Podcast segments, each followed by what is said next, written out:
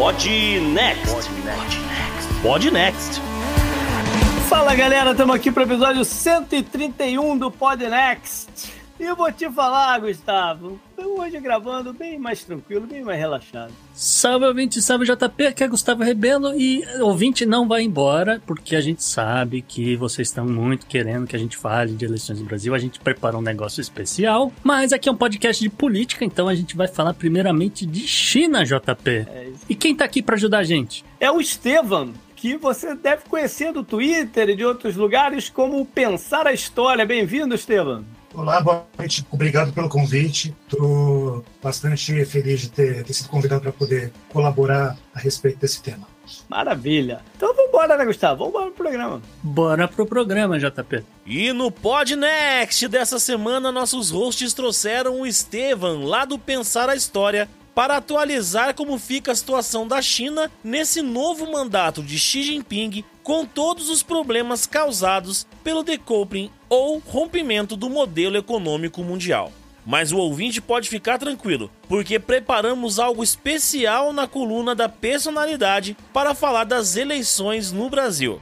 O destaque bizarro foi para a censura nos Estados Unidos e um processo que corre no judiciário americano. No meio ambiente, temos plásticos, COP27, Greta Thunberg e muita hipocrisia. Tudo isso além, é claro, do obituário, da agenda da semana e da dica cultural. Assinantes do Podnext Confidencial ainda terão acesso a dados quanto às preocupações dos americanos com relação à política externa. E que olha que parece uma coisa distópica do resto do mundo, hein? Tem Israel e Etiópia no follow-up, o tio da marmita no Good Vibes e o Florida Man, que se disse amaldiçoado. Eita, que fiquei até assustado agora. E aí, bora pro programa?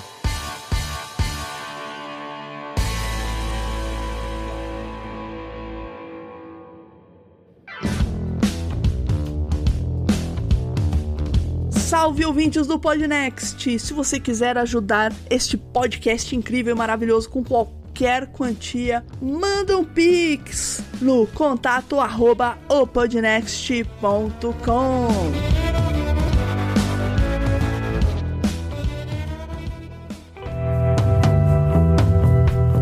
Assunto quente da semana. Bom, cerca de uma semana, 10 dias, 15 dias atrás, aconteceu um evento importante que, com tudo mais né, que estava rolando, não conseguimos trazer com mais ênfase dentro do programa, que foi a convenção do Partido Comunista Chinês, a assembleia deles, para decidir o seu futuro. Então hoje é um momento já, já, né, já mais assentado e tudo mais. Hoje é o momento da gente trazer aqui o, o funcionamento dessa, da, dessa assembleia, o que que rolou. Ficou muito marcada, né? As imagens, a imagem mais marcante, to, vocês provavelmente viram, que foi daquele político. Ele era o, o premier, né? O, o Hu Jintao? É, é, o que saiu preso do lado, tava, do, tava sentado do lado do Xi Jinping, de repente vieram lá os seguranças e meu amigo se levante. E aí o, o Xi ficou meio com aquela cara assim, né? Disse, eu sabia, mas não sabia sabia e tal, não sei o quê.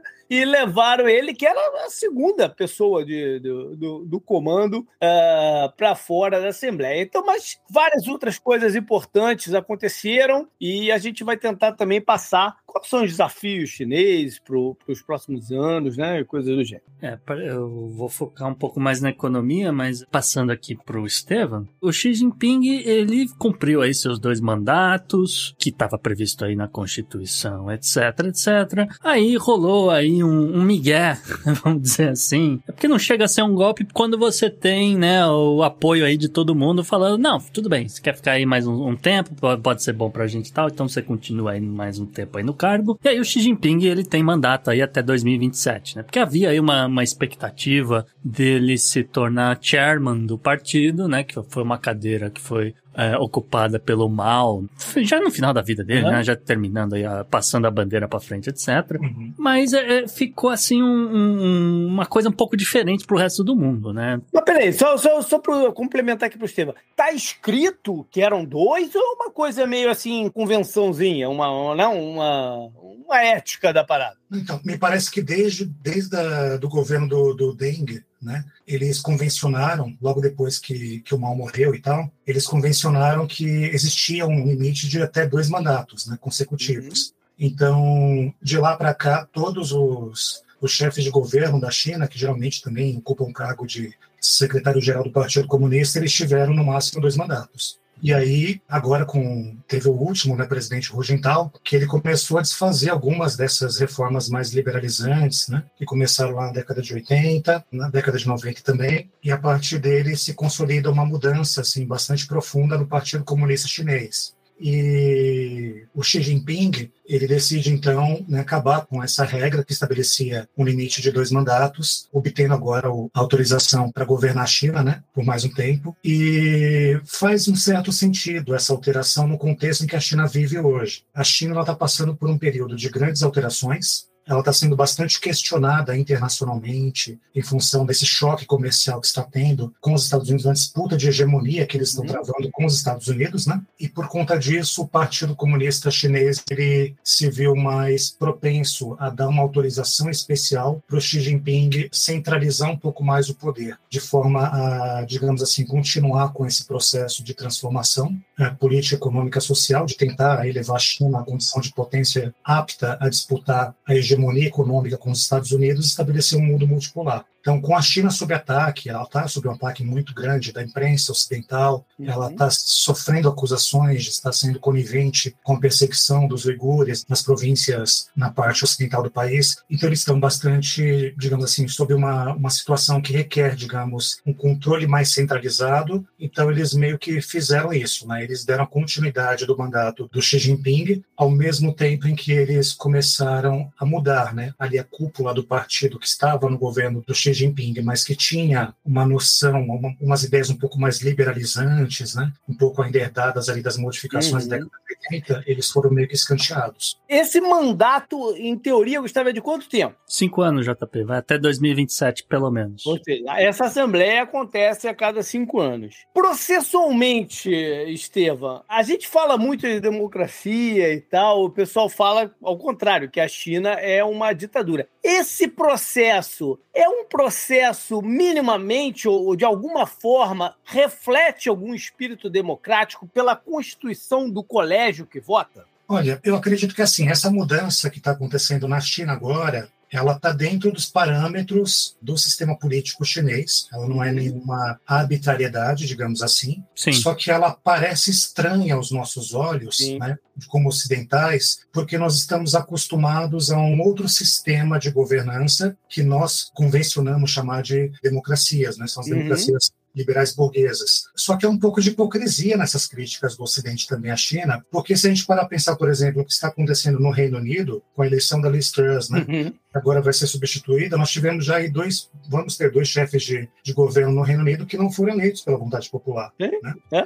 Então, tem muito disso né, na imprensa ocidental. Não, inclusive, ano que vem tem eleições gerais no Reino Unido, e eu já mencionei aqui isso, vai ser um assunto futuro nosso, e a gente vai mostrar como o sistema político inglês é uma maluquice do caramba. Uhum. Né? Então, Sim. isso que você está falando eu acho perfeito. A gente critica a China como uma ditadura, vamos dizer assim, ou uma coisa autocrática, sem entender muito bem como que a coisa funciona, como que é processualmente e se as pessoas se sentem representadas. Isso, é, isso é uma parada muito curiosa. Pois é, e assim, eu acho muito interessante porque a gente tem meio que uma noção estereotipada do sistema político chinês, né? A gente imagina que simplesmente existe o Partido Comunista da China e que a cúpula do partido decide tudo e que ninguém ali é eleito e que ninguém vai na urna, e não é bem assim. O processo de participação política, em certos aspectos, na China, ele é até mais democrático que no Brasil. Uhum. Porque aqui, por exemplo, nós vamos às urnas a cada quatro anos eleger nosso parlamento. Nós geralmente acabamos elegendo aqueles candidatos que têm um respaldo financeiro maior. Então, são candidatos uhum. financiados pelo agronegócio, pelos grandes empresários, né, candidatos que têm o respaldo de multimilionários ou de bilionários, rentistas, banqueiros, etc. Né? E é por isso que a gente sempre sai de uma eleição com uma bancada de direita muito forte, porque o poder econômico ele acaba meio corrompendo o nosso processo eleitoral. Se você é uma pessoa normal, uma pessoa do povo, você é um gari, você é um professor, você é uma dona de casa, você não tem condições de bancar a sua candidatura. Você nunca vai ser eleito. É. Pode ser eleito, né? Mas assim, um Lula é raro.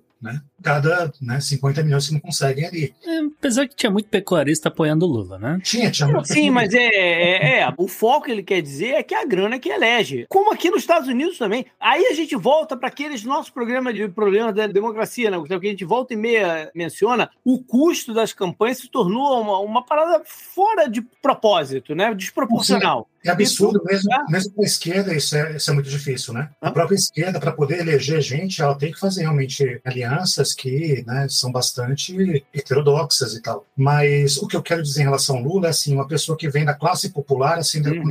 isso é algo muito raro no nosso país, Sim. muito raro mesmo. Lá na China, pelo menos, na base existe uma participação popular um pouco maior. Nós temos ali candidatos que vêm realmente do povo e que conseguem pelo menos 50% ali das alianças locais, dos governos locais, eles são preenchidos com vagas de pessoas que votam nos seus vizinhos. Né? Uhum. Essa base é formada e essa base é que vai indicar depois os parlamentares que vão escolher o presidente. Então, se você para pensar nisso, é uma base que tem uma participação popular um pouco mais ampla do que é o que nós consideramos como democracias, né, funcionais no Ocidente, e no topo, que são os parlamentares escolhendo o presidente, não muda muito em relação aos parlamentos europeus, por exemplo. Sim. E o fato de ser um partido único, mas você tem pessoas com linhas diferentes dentro do partido. E essas vão representar ou não cada região e vão chegar no consenso. E é um partido grande, né? Um partido com quase 100 milhões de filiados. Não existem legalmente tendências no partido, mas existem várias facções, né? Inclusive a facção de Xangai, que foi a grande derrotada nesse último congresso. É isso aí. Bom, a gente pode, Gustavo, declarar que por ter ido para um terceiro mandato que não é a norma, o Xi Jinping sai fortificado dessa Assembleia? Não sei.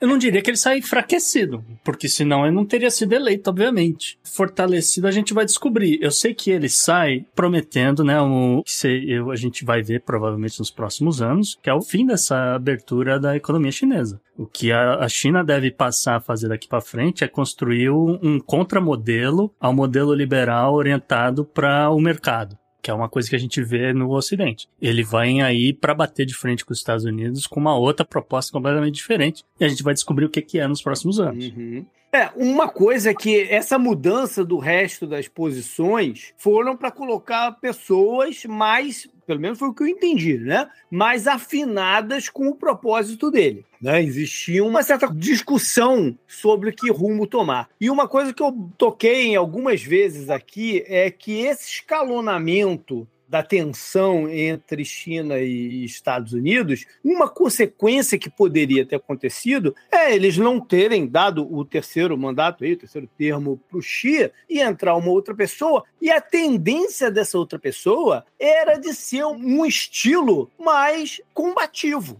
Porque é normal, quando se escalona de um lado, e o Trump fez isso, né, com os Estados Unidos desde que assumiu, foi escalonar a conversa e o confronto político e, e econômico com a China, a tendência é o outro lado responder. E ao invés da gente ter isso numa figura nova, parece que a gente vai ter num próprio Xi Jinping com mais respaldo entre as pessoas que estão ao redor dele. Eu não sei se tanto é respaldo, é mais assim, ele tem uma arma apontada para a cabeça dele. Basicamente é essa situação.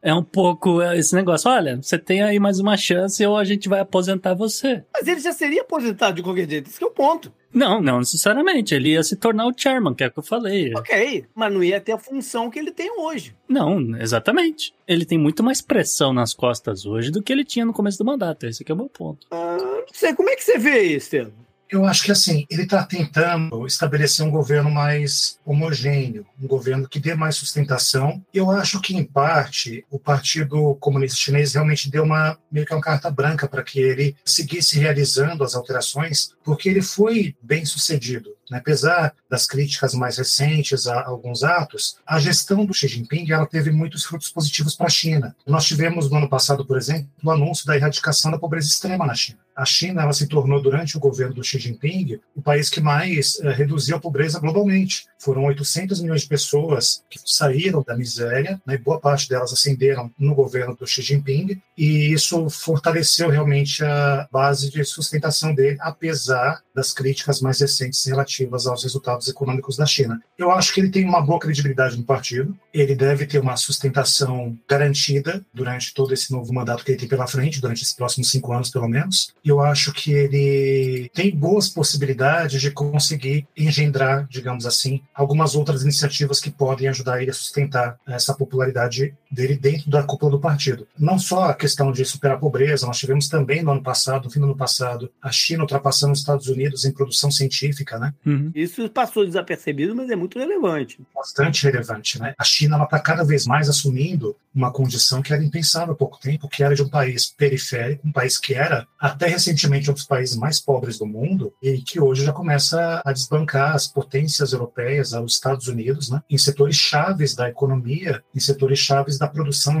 intelectual científica de ponta. E isso meio que demonstra mais ou menos o caminho que a China quer seguir e isso também aponta para as dificuldades que eles vão ter, que o, o grande desafio do Xi Jinping certamente vai ser Taiwan. Né? Uhum. A China está sofrendo um processo onde eles estão tentando excluir o país, os Estados Unidos, os seus aliados europeus estão tentando excluir a China da, da cadeia de produção de microcondutores, de chips. Né? E, e eles estão fazendo isso em conluio justamente com Taiwan, que é a maior produtora mundial de chips, que produz mais ou menos 50% de todos os chips do mundo. Então nós temos ali uma situação que é muito complicada, que vai ser a China lutando cada vez mais para manter, digamos assim, a sua reivindicação sobre a autonomia de Taiwan e os Estados Unidos incitando cada vez mais o governo de Taiwan a tentar se tornar independente, tentando incitar, digamos assim, uma certa agitação em Hong Kong. Uhum. E aí, isso que o Estevam falou, ele está correto em tudo isso que ele falou, mas é isso que leva ao meu comentário para essa questão do Xi ter uma arma apontada para a cabeça dele, porque é muito essa questão do nacionalismo chinês que pega quando você você fala de Taiwan. Uhum. E é esse talvez o grande problema dele, né? Então, tem um escritor político, o Wang Xiaodong, que é considerado aí o porta-estandarte do nacionalismo chinês, e há muito tempo atrás ele escreveu, né, aspas para ele: "A marcha para a frente da China é imparável." No entanto, mais recentemente, esse mesmo Wang Xiaodong, em entrevistas para jornais britânicos, etc., para jornais de Hong Kong também e tal, ele disse, né, que o Xi, que fazia parte desse movimento nacionalista chinês, faz parte, né, não deixou de ser, mas que estava justamente, né, sendo influenciado por outras mídias, esse tipo de coisa. Hoje em dia, o Wang considera o seguinte, de novo, aspas para ele. Fui chamado de padrinho do nacionalismo. Eu os criei, né, Xi e os outros, no caso. Mas eu nunca disse a eles para serem tão loucos, tá? No sentido de que ele, ele acredita que o nacionalismo chinês está indo para um lado muito extremista.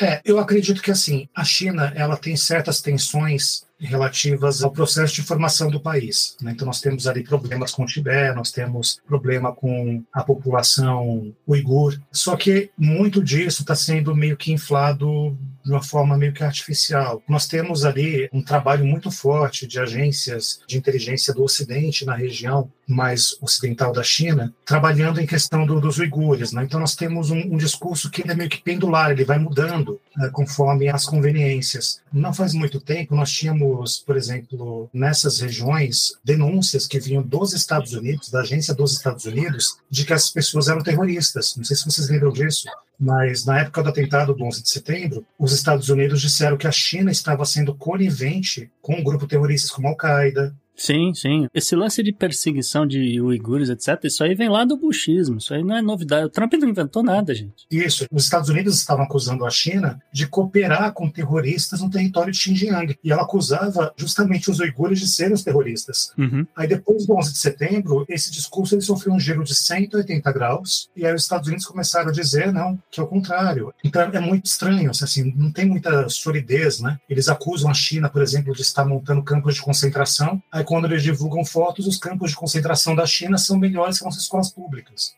é um negócio que não, não, não, casa muito, né? Eles não têm, digamos assim, evidências palpáveis. Um dia desses, eles publicaram, a NBR, se não me engano, publicou uma, um relato de um uigur que teria sido assassinado e o cara apareceu vivo depois de uma semana na China, dando entrevista. Então, é, é muito complicado esse discurso também, porque a gente não sabe até que ponto os Estados Unidos estão, de fato, fazendo uma campanha de satanização e exagerando muito nos relatos com base em evidências que podem ser fabricadas. Nós temos uhum. BBC, The Economist, Foreign Policy, várias publicações que publicaram textos que foram nesse sentido de satanização da China, mostrando esse processo de perseguição contra os muçulmanos uigures, que cometeram erros factuais. Então, por exemplo, eles negam a existência de liberdade de crença na China. Qualquer pessoa que já foi para a China sabe que isso é mentira. Né? Existe uma liberdade de crença na China. Esse tipo de discurso, né, que é muito firme, assim, muito severo em relação à China, a gente consegue perceber que ele é dúbio quando a gente nota, por exemplo, a Arábia Saudita perseguindo de forma descarada os cristãos sem que ninguém fale nada. Com certeza. Vamos voltar então para os desafios chineses,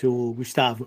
E eu acho que a gente pode quebrar aqui em cenário atual, né, o que está rolando e o que, que são os próximos passos, as próximas coisas para serem trabalhadas, ou não? É, mais ou menos isso que eu estava pensando. Mas assim, um pouco antes, né, é bom a gente falar um pouco o contexto. Os Estados Unidos vinha desde lá para o fim do governo Obama, tendo ali uma, algumas substituições de algumas empresas, etc. O chamado fenômeno do decoupling, né? Que é você deixar eh, de fazer negócios. Eu não sei qual é a melhor forma de, de traduzir esse negócio, mas a ideia é que você está retirando as parcerias, algumas parcerias econômicas entre os Estados Unidos e a China. Isso aí veio lá no final do governo Obama e aí veio o governo Trump, deu uma acelerada nesse negócio. E agora o governo Biden pisou fundo no acelerador, entendeu?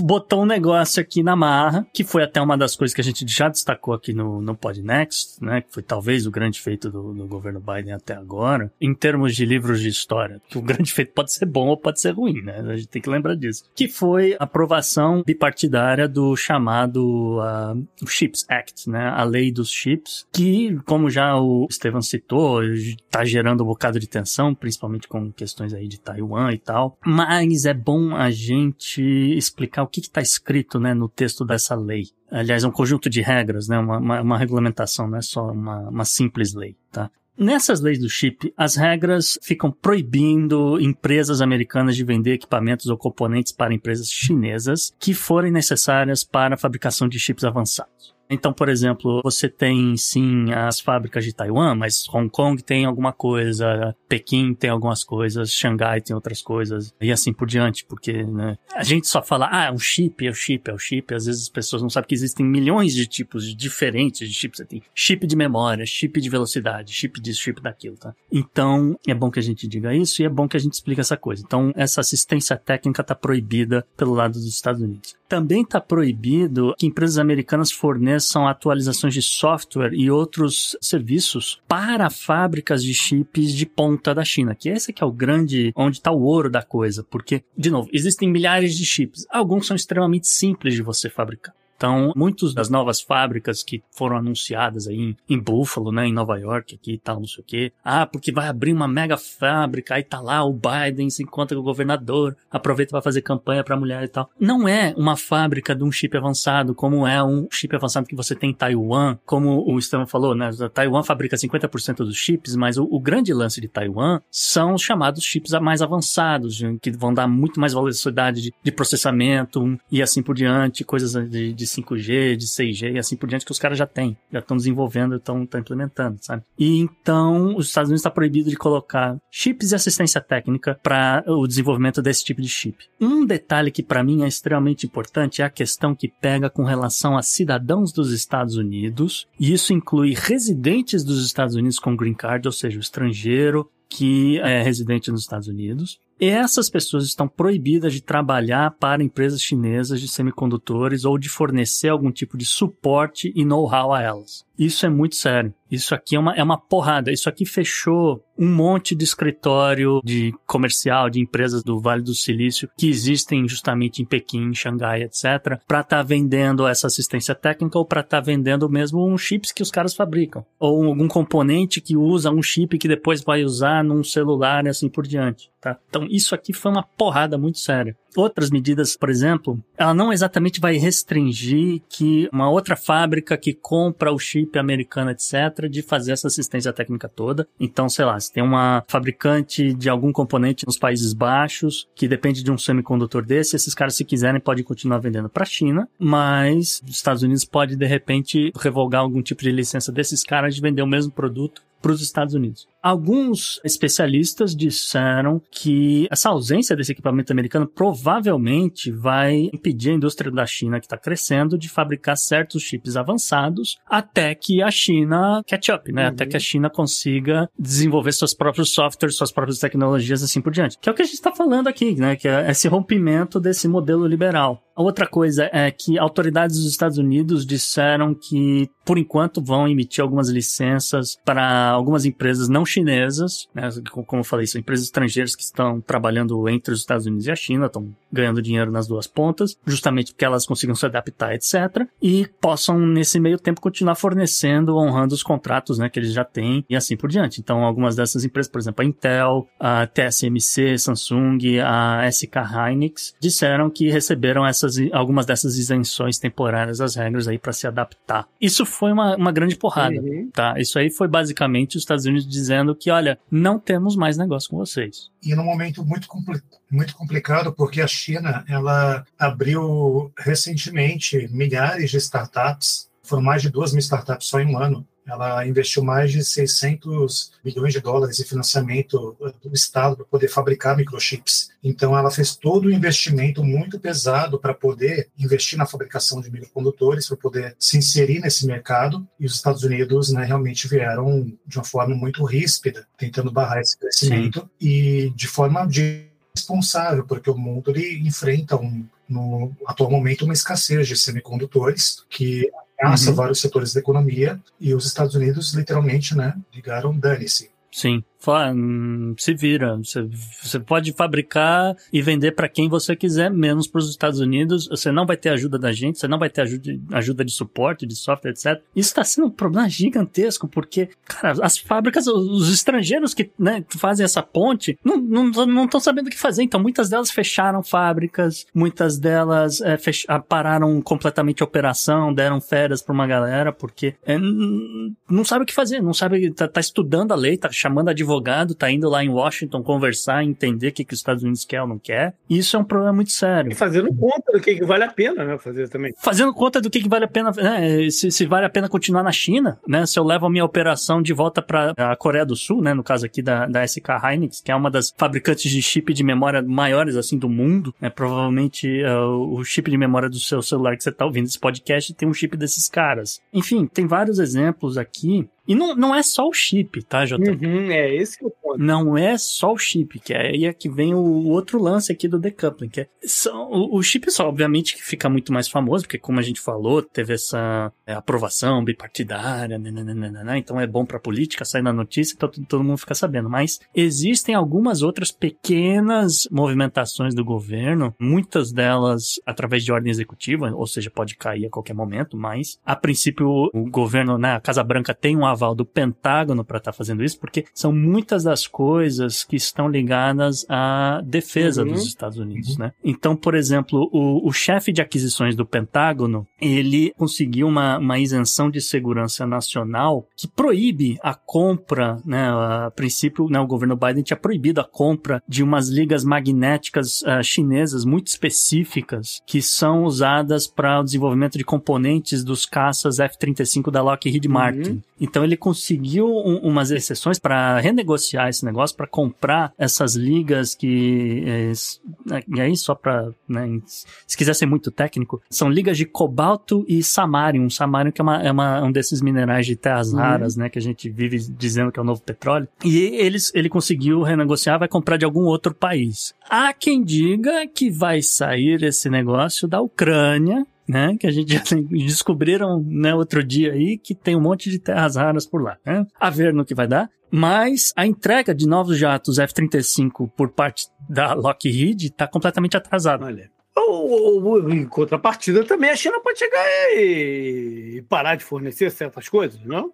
Também eles podem fazer isso como, como retaliação. Ah, pode. Não, China pode fazer a mesma coisa. Ah, então. Você precisa disso? Não te vendo mais. Pô, então, não? não, acho que é até mais simples do que isso. Falar, olha, é, então a gente não, não tá gostando muito da programação da Netflix, então a gente não quer mais que a Netflix distribua seus filmes por aqui. Uhum. A porrada, já que não, não consigo vender Terras Raras, não sei o que, então vocês também não vão vender filme pra gente. Essa parte da indústria de entretenimento já migrou um pouquinho, né? Porque o, os filmes já não estão vinculando na, na, na China no, na mesma extensão que vinculavam antes. E, a, uhum. e, as produtoras de cinema já não estão mais contando com essa receita. Né? Isso, isso já vem acontecendo nos últimos dois, dois anos, pelo menos. Uhum. E é interessante, é um processo que ele não é muito racional, né? É, pois é. Não, não é nem um pouco racional, não faz nem sentido. Isso que o Gustavo falou é muito interessante, porque assim, é, é, é uma política econômica que não está sendo elaborada pelos setores econômicos, né? ela está sendo elaborada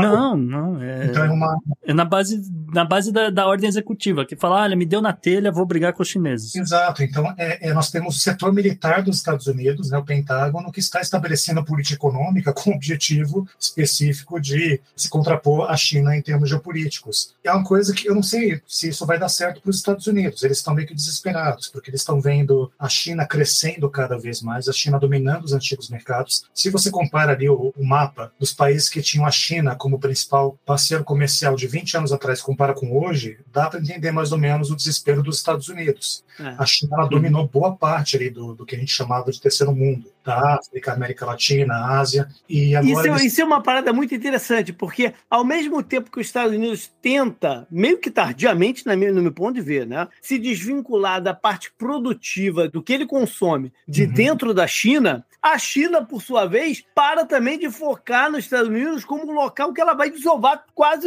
sei lá, o percentual enorme de seus produtos e começa a procurar outros mercados. Sim. Então, é um movimento, é um movimento dos dois lados que a gente não sabe onde vai parar, né? E sabe o que é mais louco, JP? A relação comercial Estados Unidos e China teve crescimento de 8% é. nesse ano de 2022. Mas é muito, muito pela parte agrícola, não é?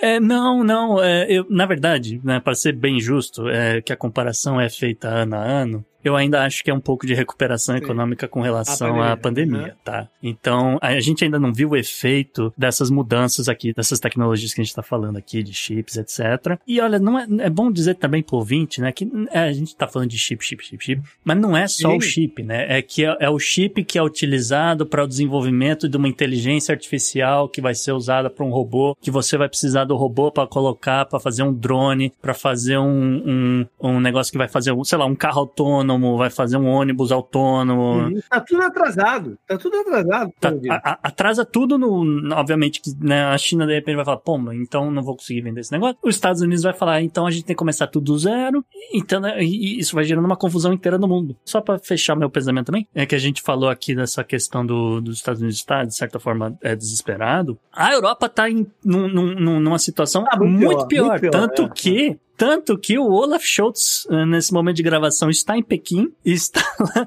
falando com. Né, foi lá se reunir com o Xi Jinping, foi o primeiro país que, até onde eu sei, foi de fato a, até a China lá cumprimentar, né, ver como é que vai ser os rumos do próximo governo, etc. E garante que, olha, não, a, a gente não, não quer saber desse negócio de decoupling, a gente precisa dos chips chineses, porque a gente tem montadoras alemãs que precisam dos chips para os seus carros, precisam da inteligência artificial para não sei o quê, não tem as startups assim. Não é produtos em geral. A Europa precisa de produtos em geral para esse cenário de inflação que a gente está vendo não ir para um, um outra esfera, para um outro, outro patamar. Mas olha só, Gustavo, eu acho que a gente pode contemplar algumas outras paradas também. Por exemplo, ah, como é que está a parte de abastecimento de alimentos da China? Ah, tá normal, assim, JB. Não tem, não tem nada. Porque eles andaram muito preocupados, né? Com, com essa parte também, com, saindo comprando, fazendo novos contratos de várias coisas. Isso já se regularizou? Não, até onde eu sei, o grande problema da China continua sendo as questões relativas a escoamento. Uhum. Né? A gente vive falando disso, que vira e mexe tem um, um, ou falta container, ou falta navio, ou porque tem um monte de navio uhum. parado, porque não consegue desembarcar nos Estados Unidos ou em algum outro lugar, né? Então e, eles têm esse tipo de dificuldade. Agora, uh, tendo produção, né? Não, não, não, está faltando alimento na China, Beleza. ponto. E os contratos, os contratos de todas as commodities subiram, mas a China continua comprando, comprando do Brasil, uh, comprando da Rússia e assim por diante. E a parte, aquela tensão que foi do mercado imobiliário chinês?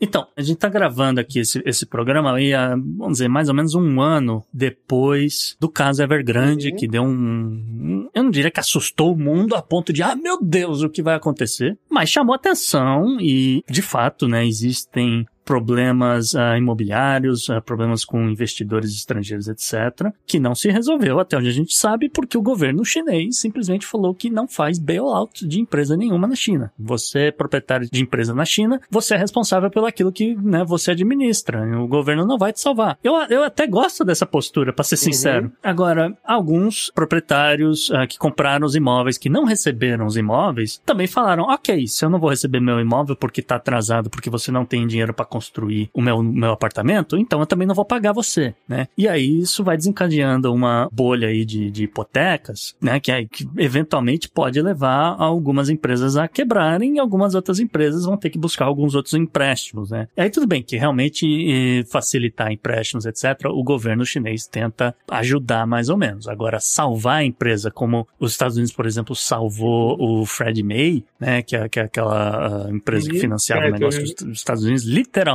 nacionalizaram aquela empresa, uhum. né? Não vai acontecer na China tá? Isso aí já ficou claro. E aí você afeta toda essa cadeia aí das pessoas que investem em real estate, eh, você vai, vai afetar as construtoras, uhum. você vai uhum. afetar, né, todo, enfim, todo o setor. Vamos agora então, a gente falou das dificuldades deles, né, com, com, com essa parte, o que que eles podem trazer a mais de empecilhos para os Estados Unidos para fazer isso, já que os Estados Unidos estão atrapalhando eles, a gente já falou algumas coisas, mas o que mais eles podem estar tá fazendo no lado oposto? E eu já quero começar até a puxar uma parada, que é a questão de como eles podem afetar o dólar. E essa é a, é a parada mais séria que existe no momento para os Estados Unidos aqui, que eles têm que ficar de olho. Achei que você ia dizer que era financiar a eleição de republicanos.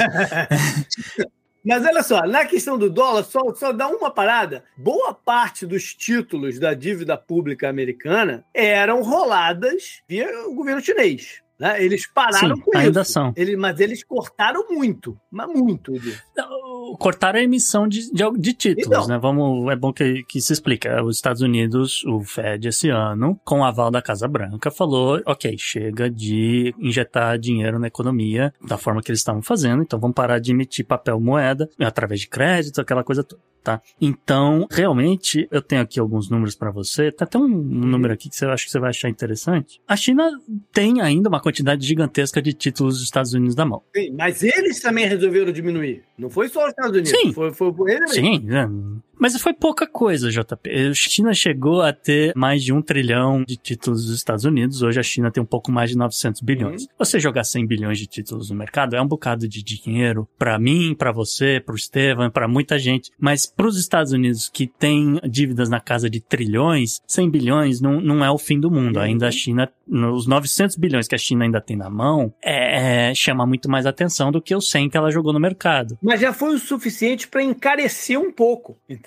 Isso já foi um recado também para os Estados Unidos, porque ele pode reduzir mais. Talvez, mas é bom que se diga que é o, o país hoje que, inclusive, continua desvalorizando moeda, etc. Então, você pode ter certeza, toda vez que esse país desvaloriza a moeda, ele está comprando títulos dos Estados Unidos para se segurar, que é o Japão. Uhum. O Japão está se aproximando aí de um trilhão e meio de títulos dos Estados Unidos, tá? Um país, um, isso aqui que eu queria citar, é um país que nos últimos anos, aí desde 2018, pelo menos é os dados que eu vi, que também viu que precisava se apoiar alguma coisa, né, para segurar a economia, caso né, muitos países estrangeiros olhem com desconfiança investir lá. Não sei porquê, JP. Hum.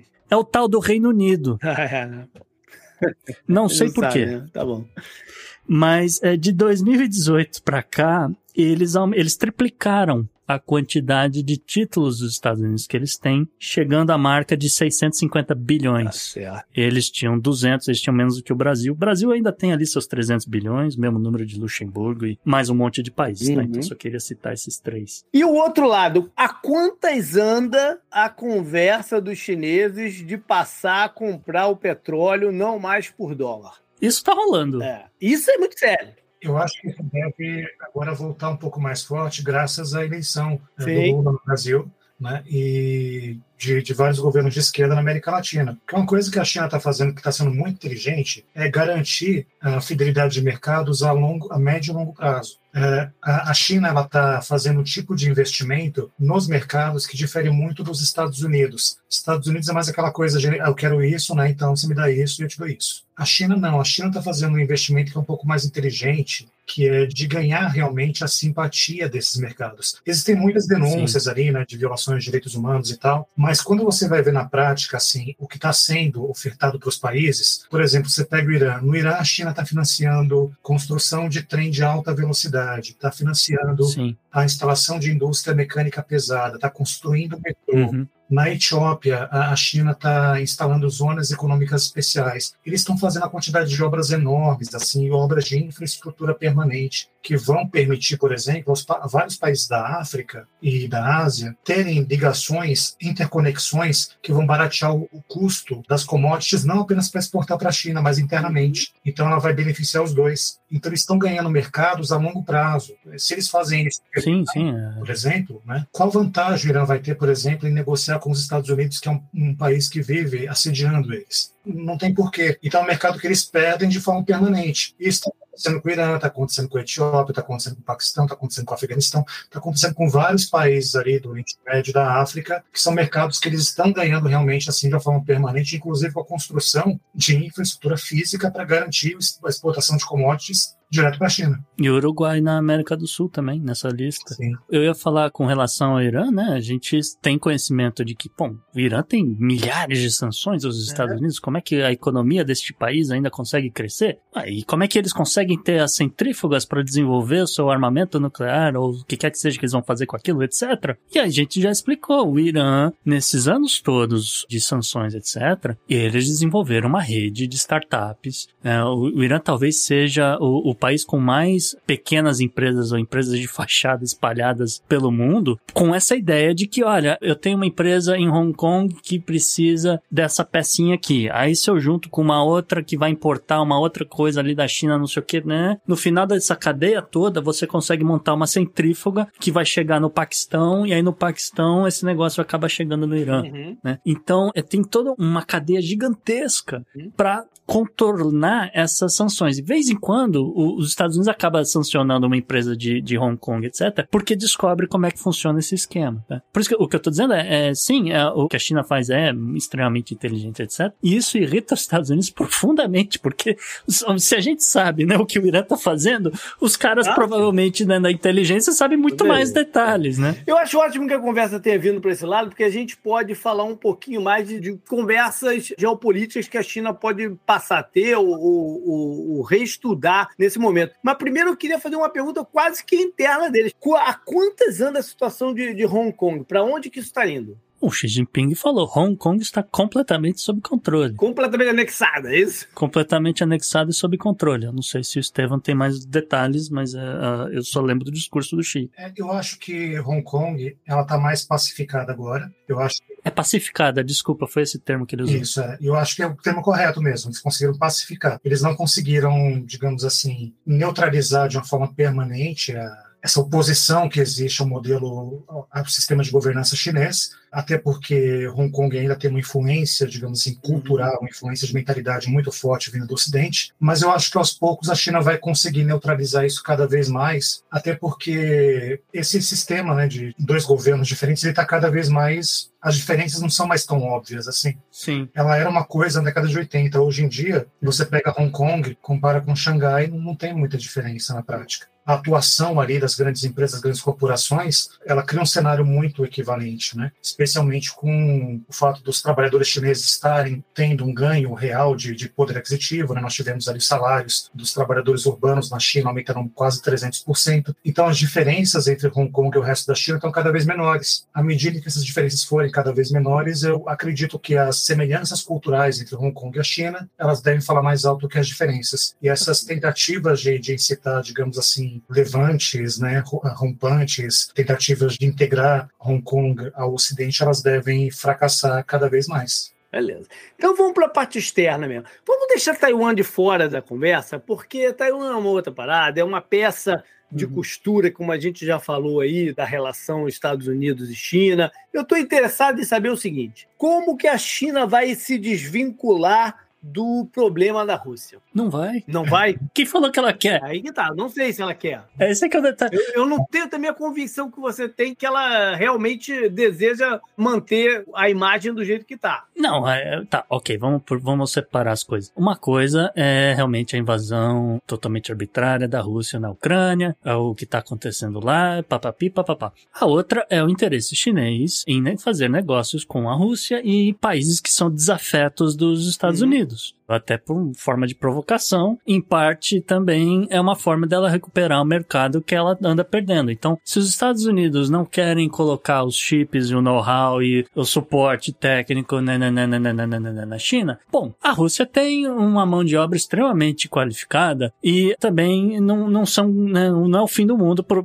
você treinar um, uma galera lá na, de Moscou para ir lá para sei lá alguma região aí que, que produz algum chip mais avançado, não sei o que, e prestar essa, essa, vamos dizer, esse serviço aí de, de suporte, entende? Ao mesmo tempo, se a Rússia meter muitos pés pelas mãos lá na Ucrânia, respinga de volta na China, né? Então, Ah, sim, mas aí a China também lava as mãos, que ela vai falar, ah, não, peraí, a gente só tinha uma relação comercial, a gente não mandou drones pra lá. Uhum. Quem mandou drones foi o Irã. e foi- A China, a China meio que já está fazendo isso, né? Ela já está meio Pois é, deixando a Rússia. quem tá mandando, quem tá mandando a munição é a Coreia do Norte, né? Não é a China. É, tá- pior que o- o- circulou, né, aquela informação de que mão de obra para reconstruir a Ucrânia viria da Coreia do. Norte, né? Circulou essa informação, não sei até onde que é verídico. Mas ao mesmo tempo que a Rússia tem alguns recursos que para a China é Uhum. interessante. A- Rússia tem gás natural extremamente barato, a Rússia tem um, um lá o seu petróleo que tá, não é o petróleo mais barato do mundo, mas tem lá um petróleo e topou negociar e fazer essas relações comerciais em yuan. Então, do ponto de vista chinês, não tem por que eles Uhum. largarem a mão dos russos nesse momento. Russos que estão aqui no BRICS há muito tempo, entendeu? E a Rússia tem algo que interessa muito a China, que é justamente o seu gigantesco arsenal nuclear. Que é um- uma coisa que ela não possui ainda. Ela possui já armas nucleares, mas não chegam nem né, perto do, Uhum. do arsenal que os Estados Unidos possuem. E a, a- a Rússia, sim. A Rússia consegue fazer frente em termos de poder bélico aos Estados Unidos. Então, uma estratégia entre Rússia e China ela é fundamental para a construção de um mundo multipolar, que é o objetivo da China. Uhum. Então,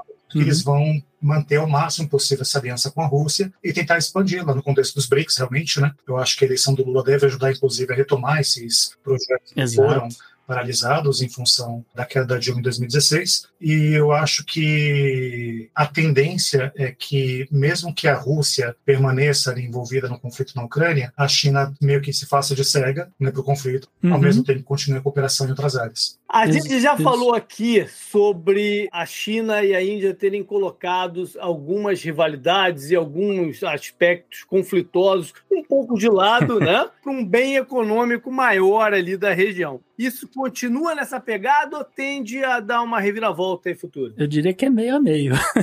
Eu diria que existe ainda uma rivalidade, mas não existe uma inimizade. Uhum. Fica boa essa Aquela, frase. aquela época dos caras se batendo lá na fronteira, 20 aqui na ponte contra 30 ali, não deve estar muito em moda agora. Não, não, não, não tá muito. Né, é o que eu falei. Ali era inimizade, isso daí ficou um pouco de lado, mas olha, é, a, a, a Índia tá também amiguinha lá da Rússia, porque enquanto a Europa estiver comprando gasolina deles, ninguém vai notar que o petróleo tá vindo da Rússia. Então é interessante pra Índia ganhar dinheiro nesse momento. O Modi tá feliz pra caramba com a eleição do Lula e assim por diante.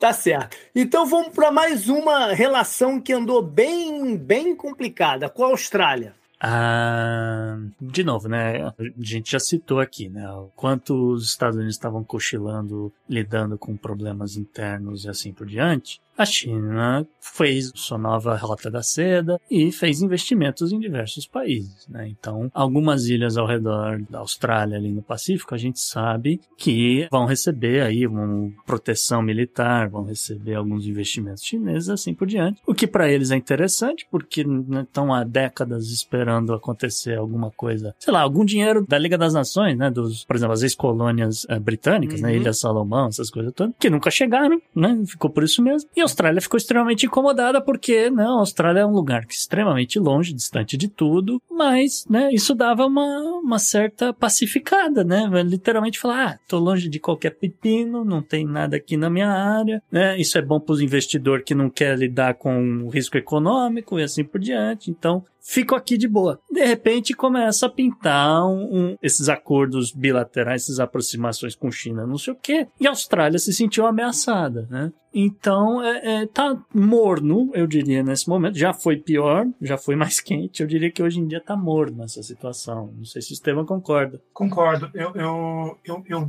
li, acho que um dia desses, que a, a China tinha dito né, para a Austrália porque eles estavam desestabilizando a economia global. Então, isso deu uma, uma alfinetada, assim, que, que pareceu um pouco fora do tom. Mas Sim. eu acho que, que já foi pior. Eu acho que agora a, uhum. os dois países já estão começando a, a voltar a uma certa normalidade, embora já faça um tempinho né, que o, a, a coisa ali vem se degradando. Sim, eu acho que o grande sinal que a gente pode ver se, se a coisa realmente está tá esfriando é a Austrália voltar a vender seus vinhos, Sim. vender sua carne, etc., sua proteína animal, etc., para a China. E os estudantes chineses retornarem à Austrália. E os estudantes chineses voltarem é, para a Austrália, exato. E por fim, para onde que vai a relação com o Japão? Esse é o, é o pepino. É.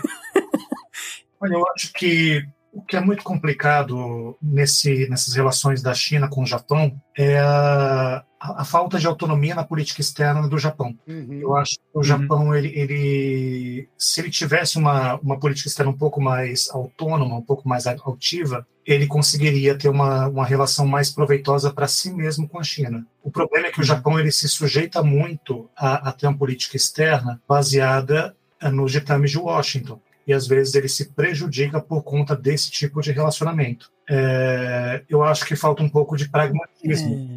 Por parte do Japão é, com a China. É claro que existem vários fatores históricos que é. complicam é, então. Tem o lado do orgulho, eu, né? O lado do orgulho. Isso que eu ia citar. Eu sei que tem uma aproximação com Washington, eu sei que tem, que poderia se beneficiar e tudo mais, eu tudo concordo, mas existem fatores históricos para existir ódio e orgulho dos dois Sim. lados. Isso, isso complica é. bastante realmente a, a, relação dos dois, mas eu ainda acho que minha percepção a respeito disso é de que a, a China tem feito uh, digamos, tem estendido mais a mão do que o Japão. Eu acho que o uhum. Japão Sim. poderia ser um pouco mais proativo. Tá ah, com certeza, não? principalmente com questão de, de imigrantes aqui uhum. e, e, querer desenvolver uh, uma política similar aí, né, de, de, de desenvolver outros países para ajudar você mesmo uhum. e tal.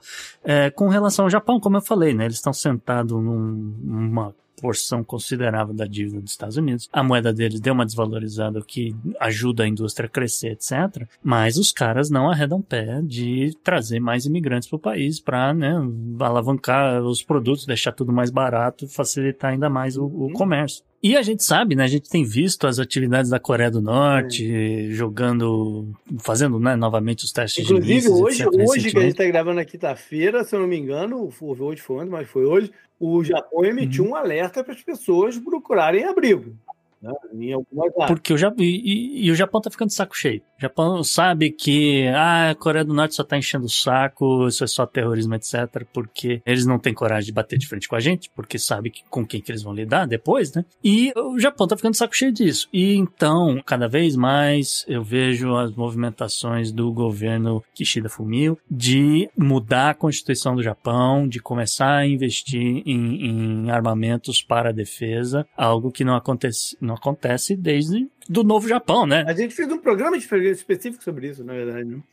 De concreto, ainda não aconteceu nada, sim, JP. Sim. Não mudou nada com relação ao ano passado, mas está uh, sendo discutido. Deixa eu vir aqui pro lado de cá agora. E o Canadá? Pois é, JP, faltou, acho que talvez esse seja aí o último país aí que andou tendo algumas rusgas com Pequim. É, o Canadá tá na onda dos Estados Unidos. Uhum. O Canadá também tá fazendo o seu decoupling da China, mas é, o Canadá, ele sabe ser discreto, né? Ele não é espalhafatoso.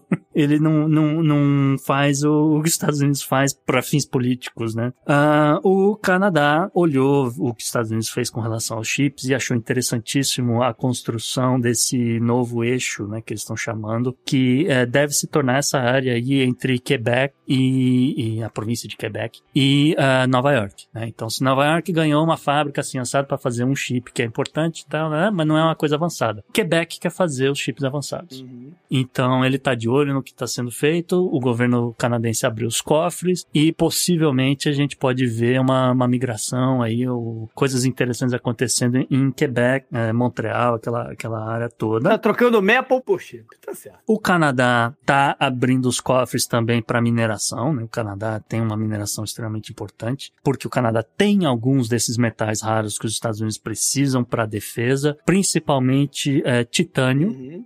Né? E o governo Trudeau anunciou aí alguns subsídios, alguns novos empréstimos, algumas coisas nesse sentido para estar tá desenvolvendo a indústria de bateria de lítio no Olha Canadá, essas baterias, baterias Tesla, né, dos, todos os carros elétricos, etc. Hoje praticamente são fabricadas na China, porque é um processo químico complicado, etc. Mas mais barato fazer lá. Toma, toma da Bolívia e leva pro Canadá pra, pra fazer. Tá.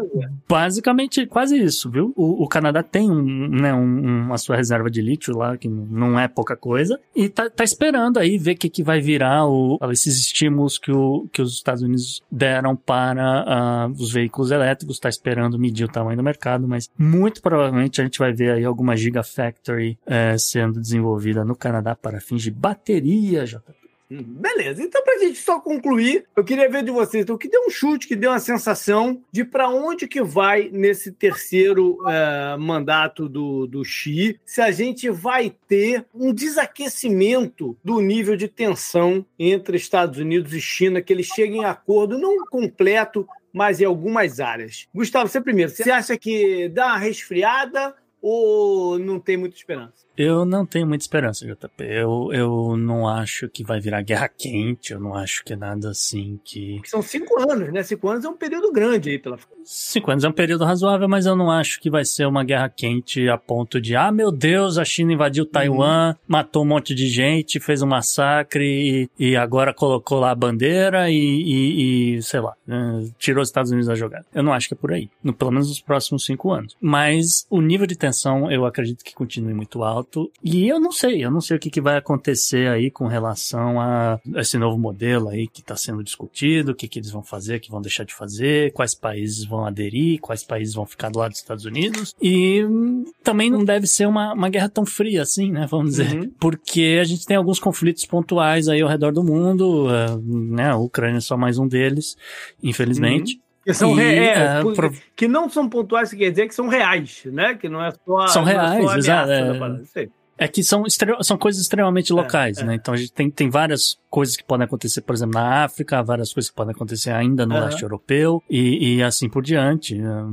Hum, Tá um pouco ali no- na Ásia Central e tal, mas né, se tornando aí eventuais guerras de proxy e assim por diante. Mas eh, eu não vejo guerra quente, etc. Eu não sei o que vai acontecer. Eu não sei ah, para onde vai a economia dos Estados Unidos.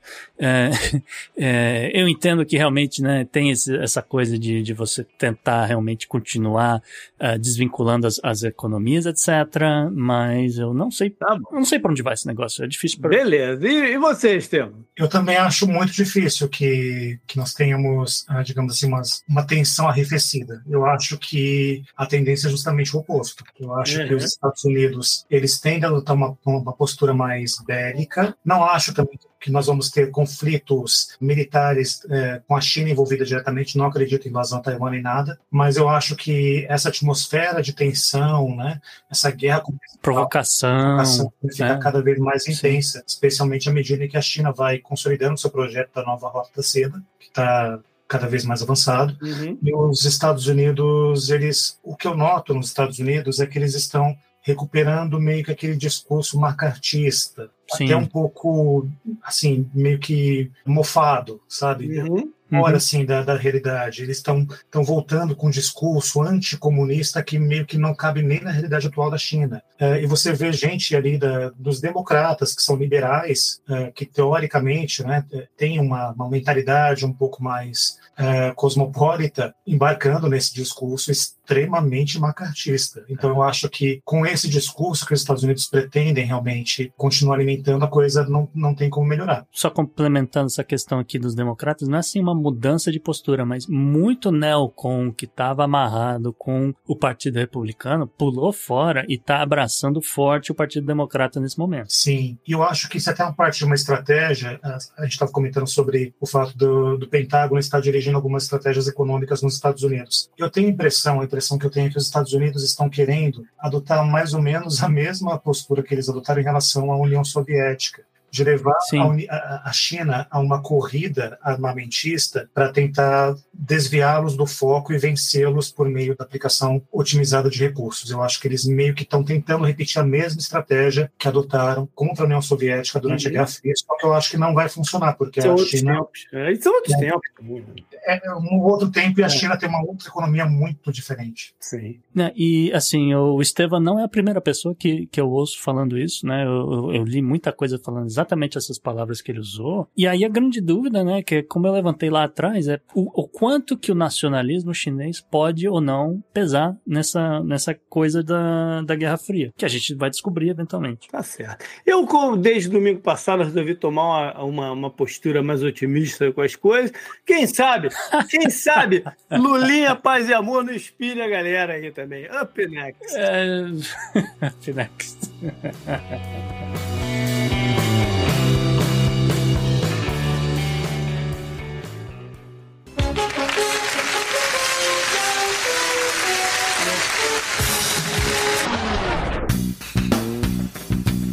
E JP, a personalidade da semana não poderia ser outra pessoa que não, né, aquele que foi eleito nessa semana e não é o, não é o Benjamin Netanyahu, obviamente. A gente está falando aí do novo presidente do Brasil, né, Luiz Inácio Lula da Silva, que foi eleito, tem lá o seu mérito e por isso que ele está aqui nessa coluna, essa coluna que é uma coluna especial, ouvinte, né? Porque nesse exato momento a gente ainda não vai prever o que pode ou não estar não. acontecendo em 2023, até porque o país está uma balbúrdia, o Lula saiu de férias, a gente não sabe como é que vai ser o ministério, etc. A gente não sabe o tamanho do rombo das contas que o Paulo Guedes deixou para o Brasil, mas é, quando a gente tiver né, uma coisa mais concreta, a gente começa a analisar um pouco mais. E por conta disso, a gente resolveu abrir aqui essa coluna. É, e também a pedidos, né? Uhum. Porque muitas pessoas vieram falar com a gente, falando: ah, eu preciso fazer um depoimento, cara. Você tem que abrir um espaço lá para mim, nem que seja de cinco minutos. Então a gente abriu essa coluna para várias pessoas pessoas que estão aliviadas, estão felizes com o resultado dessa eleição. Eu vou fazer um pouco de mistério, mas daqui a pouquinho vocês vão saber quem são. E eu acho que a gente ainda está muito na emoção da coisa, né? Tem isso também? É. não, não é momento ainda de ficar avaliando, é emoção mesmo da coisa. E eu quero falar algumas, algumas paradas aqui, tirar aqui do, de dentro. Primeiro é o seguinte: uhum. eu estou aliviado. Foi uma eleição que gerou uma tensão incrível em todo mundo. Todo mundo todo mundo de alguma maneira foi afetado por ela, de que lado que esteja foi, foi afetado por ela. Muita gente investiu tempo, esforço, né, pra, de forma voluntária? Não estou falando da galera profissional, eu estou falando né, do, da... os anônimos. Exatamente, anô... entre anônimos e não tão anônimos, mas que, que, que colocaram né, o, seu, o seu suor para que isso possa, pudesse acontecer. Foi um resultado que agora, pós-eleição até, dá para ver que foi quase que milagroso pela forma com que a máquina pública foi usada para tentar garantir a reeleição do. Eu não vou nem falar o nome do cara, mas para tentar garantir a reeleição. Então, foi um mérito da campanha do Lula também, né, que eu acho que foi, dentro do possível, bem articulada. O senador Randolph Rodrigues né, fez parte do, do como, como coordenador. Enfim, as pessoas que ele conseguiu angariar, seja antes do primeiro turno ou pós-pleito inicial, as alianças que conseguiu fazer. Eu acho que a, a campanha inteira tem muito mérito, foi uma campanha profissional em várias coisas. Teve um lado é, amador, amador mais ou menos, mas pelo menos espirituoso, que foi a participação do deputado Janones, que foi, foi importante, goste dele ou não, né? tem as ressalvas contra ele ou não, mas o, o, o que ele mexeu na cabeça dos adversários não foi pouco, não. Então, tudo isso teve muita influência e, e eu queria dar, mérito para as pessoas. Né? Um uhum. momento da merda. É óbvio que não, não, não, não vai ter como fazer isso para todo mundo. Mas eu acho que tem vários segmentos aqui que precisam ser destacados. E a começar por essa galera online, que dentro desse espírito de voluntariar para coisa, eu acho que esses caras, cara, o, a dedicação deles, pra, não, não só na época da campanha, né, já desde lá de trás, desde quase que o governo começou em tentar mostrar os absurdos, tentar desmentir né, campanhas de uhum. desinformação. Esses caras, cara, têm muito que comemorar, têm muito que serem agradecidos. E aí eu estou me referindo ao tesoureiro, que já teve com a gente aqui duas vezes. Né? Você pode até falar no plural, viu, JP? A tesouraria não se resume. A tesouraria, exatamente, a tesouraria. É, é, não, se, não se resume só ao tesoureiro. Sim, sim, sim. Na, na figura dele, né? Mas a todos, né? a gente teve aqui, ele teve aqui com a gente, tem, tem a questão da, de, de, manter o anonimato né, para preservação pessoal dele, né, todo o esforço de fazer isso. E aí a gente teve durante a campanha o ataque a, a, a Jair, né, Jair me arrependi, tem o Bolso Regrets, o Desmentindo Bozo, Camarote da CPI, A Boca do Lobo, são vários, né, vários que fizeram um, um, trabalho de contenção dessa desinformação virtual. Esses caras merecem muito o nosso agradecimento né, por tudo o que aconteceu. Então eu tenho uma surpresa para você. Toca aí, Henrique. Oi, gente. Aqui é a Isabela Fontanella, ex-host aqui do Podnext. E tô aqui para dar meu depoimento um pouquinho sobre o segundo turno das eleições, né? Quem me acompanha no meu Instagram, que é o isa.fontanella, sabe como eu votei, como eu me posicionei. É, eu acabei votando no Lula no segundo turno, não por apoiar o discurso político que é colocado, mas numa forte rejeição ao Bolsonaro. Então, eu era parte dos 30, 40% dos brasileiros que rejeitavam os dois, mas tinha que rejeitar um mais do que o outro. E quem ouviu lá os primeiros episódios já sabe que eu rejeitava bastante esse discurso de ódio, essa pregação homofóbica, né, que não só homofóbica, mas sexista e muito para mim errada do posicionamento de um do líder de um país que vinha do, do governo Bolsonaro e por isso acabei votando no Lula. E aí eu acho que a minha sensação, assim, minha experiência nesse segundo turno, ela tem dois vieses. Acho que tem um viés pessoal, então no, primeiro momento muita tensão, né? Foi a disputa mais acirrada da história aí. E um certo alívio quando deu a vitória do Lula por saber que não haveria mais um governo Bolsonaro que defende valores que são, eh, são muito contrários às coisas que eu acredito como ser humano. Assim. É, mas num segundo momento veio logo uma tensão, porque a gente não sabia qual ia ser a reação dos apoiadores, como a gente tá vendo agora nas estradas. Eu moro meio que numa bolha, assim, muito pouco bolsonarista onde eu moro, então a gente não viu atos de violência, mas o próprio discurso do presidente legitima isso. Então foi um, um alívio parcial e uma expectativa do que viria a seguir, que até agora muito pouco tem se concretizado na questão de violência, né? Então acho que é, alguns sinais positivos já estão vindo aí do exterior diplomaticamente, então acho que isso traz um alívio de novo na questão de valores muito menos do que de política. Pensando aí no meu trabalho, né? Eu trabalho com investimentos, eu recebi muitas perguntas sobre o que vai acontecer agora. Eu tive que responder algumas coisas que realmente são difíceis para os leigos, né? Como é que o mercado ia se posicionar? E o mercado já estava posicionado para uma vitória do Lula e muito tranquilo até depois da eleição do, do Congresso, né? Que não vai deixar uma vida fácil para ele romper com uma série de questões econômicas que o mercado gosta, como o teto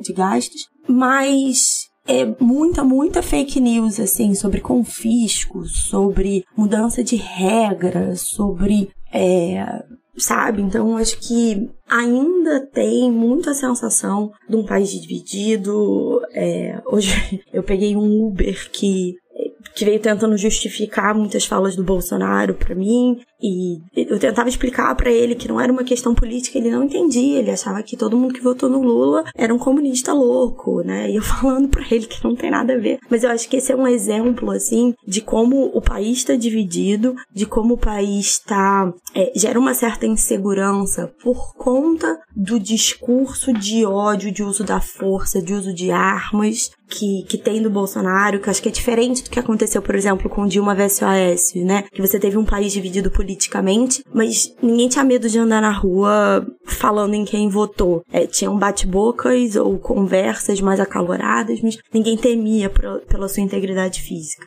Eu acho que esse clima no Brasil ainda continua, algumas regiões mais do que outras, e eu acho que não vai acabar tão cedo, infelizmente. O que nos resta é torcer por um bom governo Lula, é, em todos os sentidos da coisa, e que ele consiga realmente apaziguar os ânimos e talvez costurar, consertar um pouco dessas grandes fissuras que eu acho que ficaram na, na nossa sociedade. Um beijo, gente.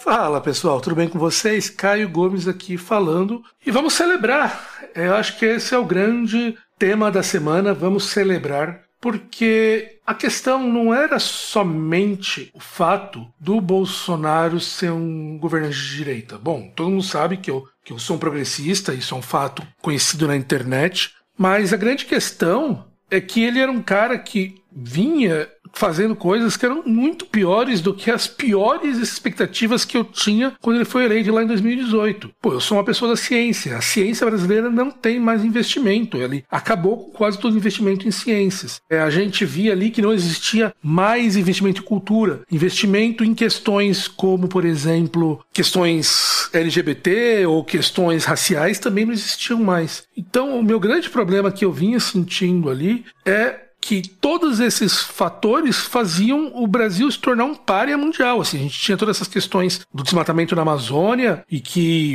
ele inventou que o dele era menor do que o do Lula, só que o Lula diminuiu 80% do seu governo e o Bolsonaro cresceu 40%. Então, o que importa não é somente o número absoluto, mas a tendência que vai indo. Então, nesse fator todo que a gente tem que pensar, a situação estava muito complicada e assim, eu não sei como seriam mais quatro anos disso. Então eu estou muito feliz que a gente conseguiu fazer isso. É, acho que não vão ser quatro anos fáceis para o Lula, vão ser quatro anos complicados. A gente não sabe a real situação das contas do Brasil, a gente não sabe a real situação que diversas coisas estão, mas pelo menos a gente vai estar tá agora caminhando numa direção de melhora. Vai ser perfeito? Com certeza não. Mas nesses quatro anos a gente vai ter um respiro de todas as situações absurdas que a gente está vindo, vacina, saúde, tudo isso. Então eu estou muito feliz, batalhei muito para isso e agora é, é celebrar e esperar 1 de janeiro. Beleza? Valeu, pessoal! Olá pessoal, aqui é o The Flash do Twitter. Esse foi o pleito mais importante, talvez, de, de toda a minha vida. Eu não acho que foi um pleito normal para mim, o risco da democracia representado no, no, no, candidato à reeleição Bolsonaro, eu acho que ficou bem claro. Ele não é um democrata e agora fica mais claro ainda com esse baguncismo que já era de certa forma esperado. Fica bem claro que o candidato não estava dentro do que a gente chama de candidato que acredita na democracia liberal. Eu acho que o grande feito dessas eleições foi a realização do pleito de uma forma normal, dentro do contexto desse vale tudo, né, praticado principalmente pelo governo. Tivemos também um pessoal praticando esse vale tudo do lado do Lula. Eu acho que a gente pode destacar aqui a Patrícia Leles e o Janones, que tiveram um papel absolutamente horrendo. Para mim, é um alívio que nós estejamos aqui agora, mesmo com todos esses problemas e essa gente na rua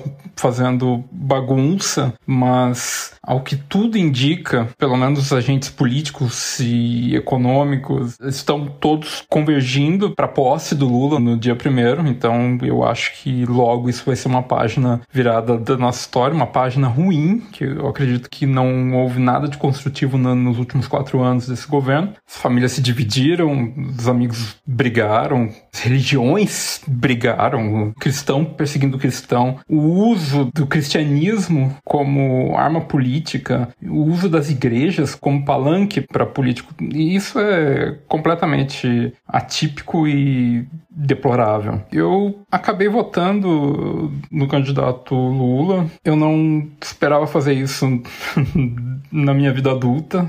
Eu não votava no PT há mais de 20 anos. Eu não só votei, como eu militei e eu fui atrás de virar votos. Nós acabamos fazendo um, um trabalho de, de, formiguinha, de convencimento das pessoas. Quando digo nós, a, a bolha liberal do, do, Twitter e mais alguns amigos de, que, que militam na causa liberal no Brasil, foi extremamente difícil chegar nesse resultado. Ficou claro que o presidente não ia aceitar perder e para isso ele usou toda a força da máquina, legalmente e ilegalmente. Eu não acho que a candidatura dele foi sequer legal. Eu acho que foi um erro ele não ter sido caçado quando ele elogiou um uma pessoa absolutamente deplorável da nossa história, que é o Ustra. Enfim, isso só para exemplificar o tipo de pessoa que nós estávamos lidando. A condução da pandemia talvez tenha sido o momento que virou a chavinha, né? Como a gente fala. Eh, eu não ia votar, não votei em 2018, eu não ia votar de novo e eu decidi votar e, enfim, eh, aplicar o máximo de força possível para que a gente conseguisse convencer as pessoas a fazer essa mudança. O antipetismo é o grande motor político do Brasil em 2022, ainda. Ainda que ele tenha se adaptado e, e, mudado, hoje em dia o antipetismo abraça coisas completamente absurdas. Não é o antipetismo com que eu cresci e fui criado não é aquele antipetismo raiz de, de Reinaldo Azevedo chamando as pessoas de, de, petralhas e falando de corrupção e esse tipo de coisa. Hoje em dia o antipetismo é uma, é uma quimera, é uma mistura de tudo quanto é maluquice conspiratória e, e algum, alguma coisa com um fundo de verdade, alguma coisa, um resquício do passado, do, do antipetismo passado, mas no geral, é,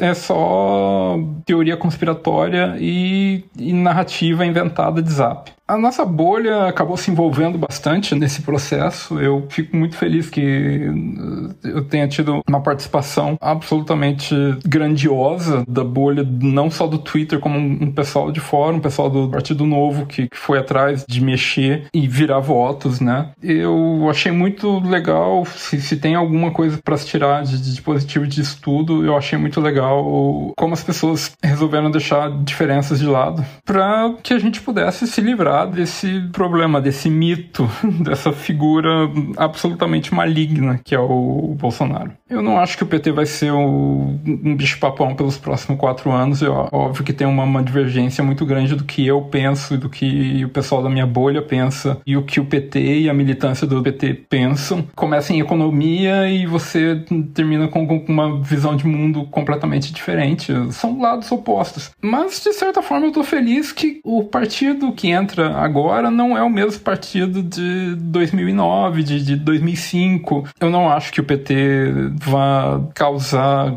qualquer tipo de problema. Eu acho que eles vão estar sendo monitorados muito de perto, não só pelo establishment uh, político, eu acho que eles vão estar sendo monitorados de perto pela oposição, a oposição do Bolsonaro que tende a ser pouco democrática. Eu acredito que eles vão usar esse poder que eles têm com caminhoneiros e com outros sectos da sociedade evangélicos. E eu acho que eles podem usar isso para desestabilizar o país Bolsonaro já mostrou que não tem nenhum tipo de escrúpulo. Aliás, eu acho que isso é, faz parte do jogo dele a partir de agora, na oposição. Eu não acho que ele vá fazer uma posição saudável. Eu acho que vai ser uma, uma posição golpista, mas de certa forma vai, isso vai deixar o PT sob uma pressão constante e precisando acertar. Eu acho que eles vão fazer um governo de centro. Eu não vejo o, o PT fazendo mudanças fundamentais na sociedade brasileira, porque eu não acho que a ideologia deles casa com a cabeça do brasileiro de 2022. Eu acho que eles têm que ter isso muito claro, e eu acho que eles têm isso muito claro, muito mais do que em 2018 e, enfim, em outros anos que as pessoas tentaram vender o PT como salvação para alguma coisa salvação pro Bolsonaro que seja. Eu não acho que tem tempo para isso, porque eles têm quatro anos só. O Lula muito possivelmente não disputa as próximas eleições. Eu não acho que o PT seja um, um risco, muito pelo contrário. Essa análise vale por quatro anos, basicamente. Para finalizar, eu gostaria de agradecer algumas pessoas, o pessoal da bolha liberal do Twitter, especialmente o pessoal do JLB, que ajudou muito o João Locke, que é o presidente do JLB, também deixou a posição dele bem clara. O Uriço é engraçado falar de fakes do Twitter. O Uriço também fez um trabalho muito legal de convencimento das pessoas de contraponto às besteiras que o outro lado escrevia. O pessoal do Neoliberais Brasil, que, que também aderiram, né, e viram a importância da coisa e a importância de deixar o nosso comprometimento ideológico meio de lado por uma causa maior. Queria agradecer também ao pessoal conservador, teve um pessoal conservador muito legal que ajudou a virar votos, o Marcos Pontes, que não é o astronauta, é um cara que me segue no Twitter há muito tempo, nós somos amigos e, enfim, e ele é um cara conservador roots, ele foi um cara que também se empenhou. A minha amiga Nina, que deu essa ideia e que a gente transformou essa ideia em milhões de pequenas ideias para poder convencer um monte de gente diferente de todo tipo de visão de direita. E ela foi essa conversa que eu tive com ela foi bem importante para isso. Um pessoal da militância do PT que me atendeu bem, o Márcio Taneda, eu espero que seja esse o, o nome dele mesmo, mas enfim. Aí o pessoal da militância do PT no Twitter que me ajudou e o pessoal da militância geral de esquerda, em especial o Tesoureiros, que é um um grande amigo. E é isso. Eu espero que daqui quatro anos nós não tenhamos que passar por isso de novo. Obrigado. Tchau, tchau. Oi, galera do Podnext. Aqui é a Regreta, dos Bolsomínios Arrependidos. E a primeira coisa que eu queria falar sobre as eleições é que como é bom dormir uma noite inteira. Como dizia minha avó, dormir o sono dos justos. Quando eu criei o perfil, numa noite completamente embriagada e movida pela raiva. Eu nunca esperava que ele fosse se tornar o que é hoje. E isso me gerou uma gama de sentimentos super conflitantes. Por um lado, eu conheci pessoas maravilhosas que eu vou levar para a vida e que provavelmente eu jamais conheceria de outra forma. Eu participei de movimentos e de momentos importantes. Eu fiz pessoas rirem, eu espero que tenha feito outras chorarem. E por outro, esse perfil também me fez passar por coisas que eu nunca gostaria de ter experimentado. Só eu e uns poucos sabemos das ameaças, do medo pela família, dos amigos, da fragilidade do anonimato, quando as pessoas no poder realmente querem saber quem você é, das perseguições e de todos os dias querer desistir por conta disso. Mas todos os seguidores, os amigos, o brasileiro esperançoso me diziam todos os dias que a gente tinha que continuar e que a recompensa chegaria.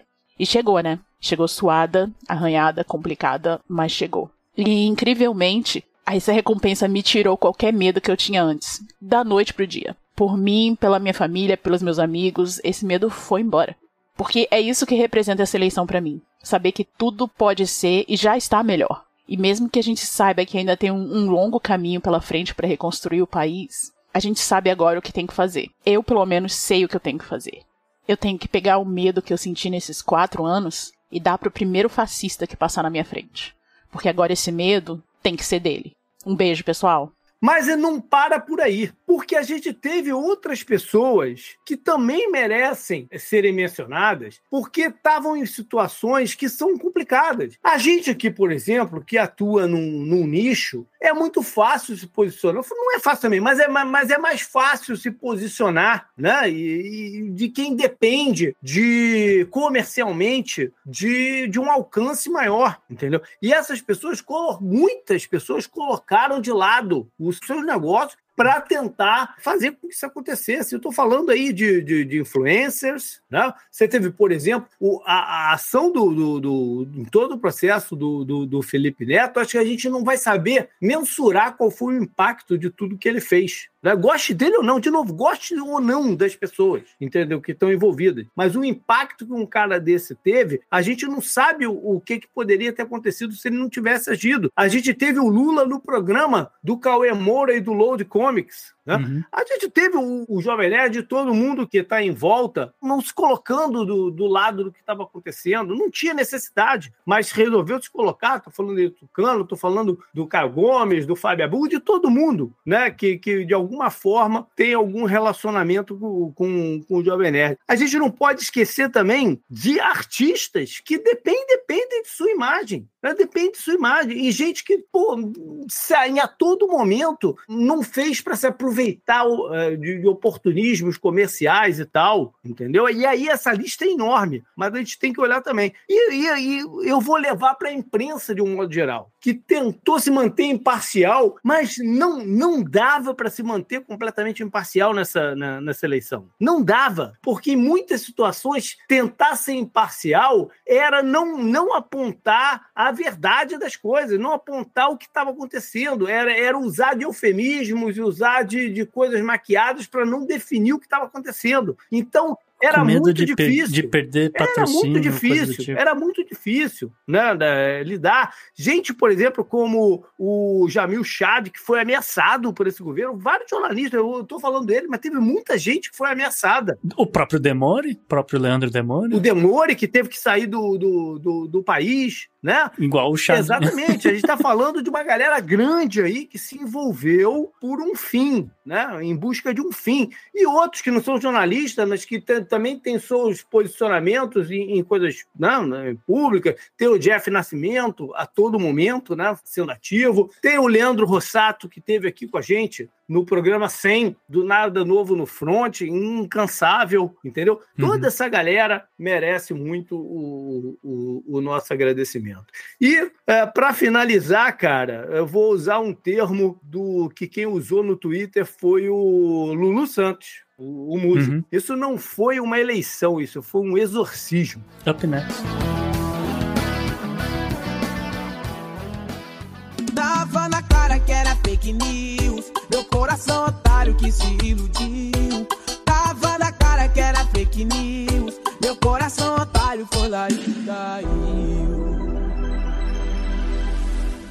Vamos pro bizarro que tem a ver também com desinformação, Gustavo? É, é, JP, tem a ver com censura e desinformação e eu, eu, eu, coloquei aqui no, no, destaque bizarro dessa semana, porque, primeiro que eu fiquei surpreso que a mídia americana não deu atenção quando a própria ACLU se posicionou é, com relação a uma reportagem do The Intercept, JP, uhum. uma reportagem do The Intercept, que obteve documentos uh, do Departamento do Interior, né, o Homeland Security, se vocês preferirem, aqui dos Estados Unidos, que revelou que o governo Biden, desde que tomou posse, uh, passou a ampliar os esforços para conter discursos que considera perigoso a esmo, tá? Uhum. Sem consultar ninguém uh, e porque sim, é o que obviamente viola a primeira emenda, mas eu chego lá. O The Intercept aqui dos Estados Unidos não tem nada a ver com o The Intercept do Brasil claro. Que até está saindo do Brasil, agora é uma coisa mais autônoma, né? Na verdade.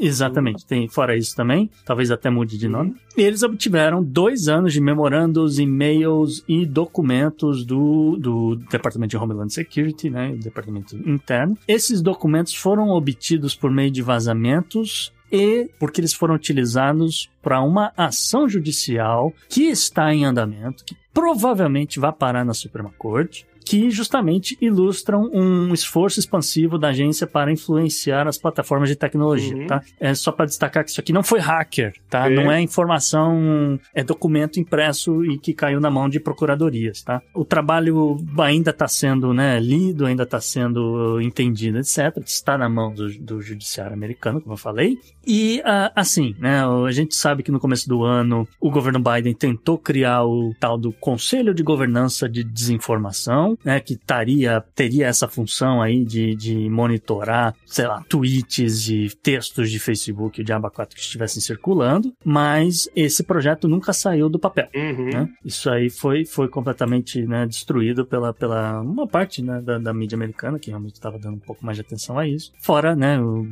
de novo, as próprias redes sociais onde circulou essa informação. Mas assim, de forma reduzida, o Departamento do Interior se concentrou aí no, no monitoramento dessas redes sociais para, de certa forma, substituir aquilo que eles utilizavam para monitorar né, as, as sei lá, mensagem de guerra ao terror, incitando terrorismo de alguma religião, etc., ou de algum grupo, etc., ou perseguição de algum grupo, etc., para focar particularmente em grupos, eu vou chamar de grupos de extrema direita, a gente pode falar de, de negacionistas uh, da pandemia, a gente pode falar de toda essa gente, como a gente pode falar também uh, de médicos e outros profissionais que foram, acabaram sendo censurados porque estavam questionando algumas informações que saíam com relação à, à própria pandemia, uhum. tá? E aqui eu não tô falando de médico que estava negando vacinas, esse tipo de coisa, só que a galera tava questionando, por exemplo, questões de transmissão da doença, né? Esse tipo de coisa. E, basicamente, né? E é isso que diz o processo que está correndo ah, na justiça, o governo dos Estados Unidos usou seu poder para tentar moldar o discurso online com a ciência e a colaboração de diversas empresas de tecnologia. Uhum. Ponto. É isso que está sendo provado e está sendo ah, discutido pelo procurador-geral do Missouri, o Eric Schmidt. E aí, independente de ele estar em campanha, ou isso é aquilo, o que você pensa sobre ele, isso é aquilo, ele está muito embasado no, no processo dele e ele realmente conseguiu esses e-mails, essas informações que a gente citou. Como, por exemplo, uma mensagem enviada pelo, por um executivo da Microsoft à própria diretora do, do Departamento de Homeland Security em fevereiro desse ano, já. que, entre outras coisas, né, aspas para o cidadão, ele escreveu o seguinte: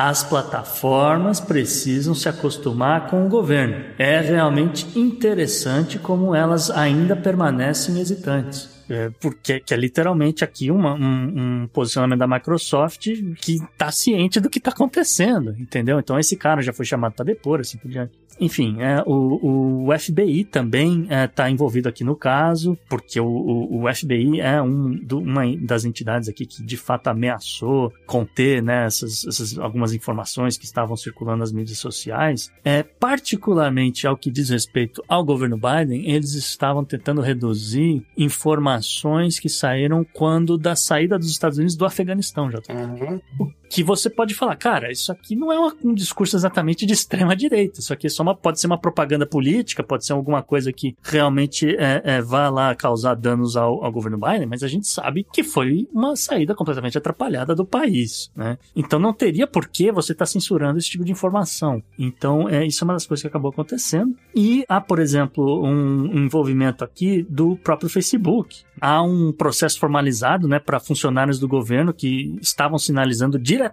né, o Facebook ou o próprio Instagram. E há e-mails, né, que, Uhum. que eles foram trocados, né, para saber que senão isso aqui não teria baseado em porcaria nenhuma. Então, há e-mails que os caras trocaram com funcionários do governo, com funcionários do, do FBI, e a, a página, né, até o momento que saiu a reportagem do The Intercept, é o chamado Sistema de Solicitação eh, de Verificação de Conteúdo do Facebook, e aí, né, o Intercept destacava lá o endereço, etc. Agora não sei se ainda existe. Mas o fato é que essa página continuava ativa para os funcionários lá do governo irem lá e submeter um texto ou o que quer que seja que estivesse violando, ah, supostamente, né, a política de desinformação que os caras adotaram, tá? Que não é lei, não é porcaria nenhuma. Então, a meta, o Departamento de Homeland Security, o FBI, todo mundo ah, foi chamado para depor. Estão né, correndo aí o, o processo ju- judicial. O The Intercept tentou contactar algumas dessas entidades, não teve resposta de ninguém. O ex-porta-voz do Twitter já- foi demitido Uhum. pelo Elon Musk, é, mas na época da reportagem ele negou que a empresa estivesse censurando alguns usuários. E para finalizar, né, segundo a ACLU,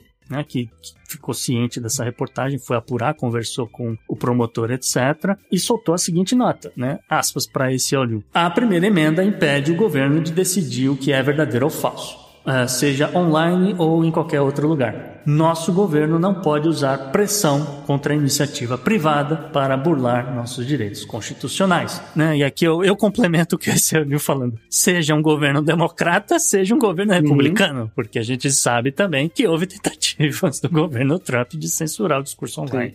É, olha, só, eu entendo tudo isso, sei é, essa, essa questão legal é complexa pra caramba. Ao mesmo tempo, eu sei que, cara, tem que haver uma solução para essa questão da desinformação. Eu não sei qual é, eu não sei qual é, mas tem que ter uma solução. Né? Não pode ser também essa liberdade 100% de você poder falar o que você quiser. Também não, também não pode ser. Né? Eu não sei como é que vai ser a solução disso. Não, eu não vejo nem que é essa posição do, do procurador lá do Missouri. Ah. Não é nem essa, essa, essa posicionamento de, ah, então vale qualquer discurso, tá tudo liberado, etc. Porque ele não tá dizendo que, por exemplo, políticas antirracismo, políticas xenófobas, políticas fascistas, etc., símbolo, na divulgação de símbolos nazistas, etc., seja parte do discurso de liberdade de expressão. Ele, eh, porque aí é, é- é realmente é uma coisa da plataforma. Sim, mas campanha de desinformação que não entre nessas aí, mas que continuam sendo campanha de desinformação, como é que você vai eh, controlar? Entendeu? Então, mas é aí que entra parte dessa política que os caras, ah,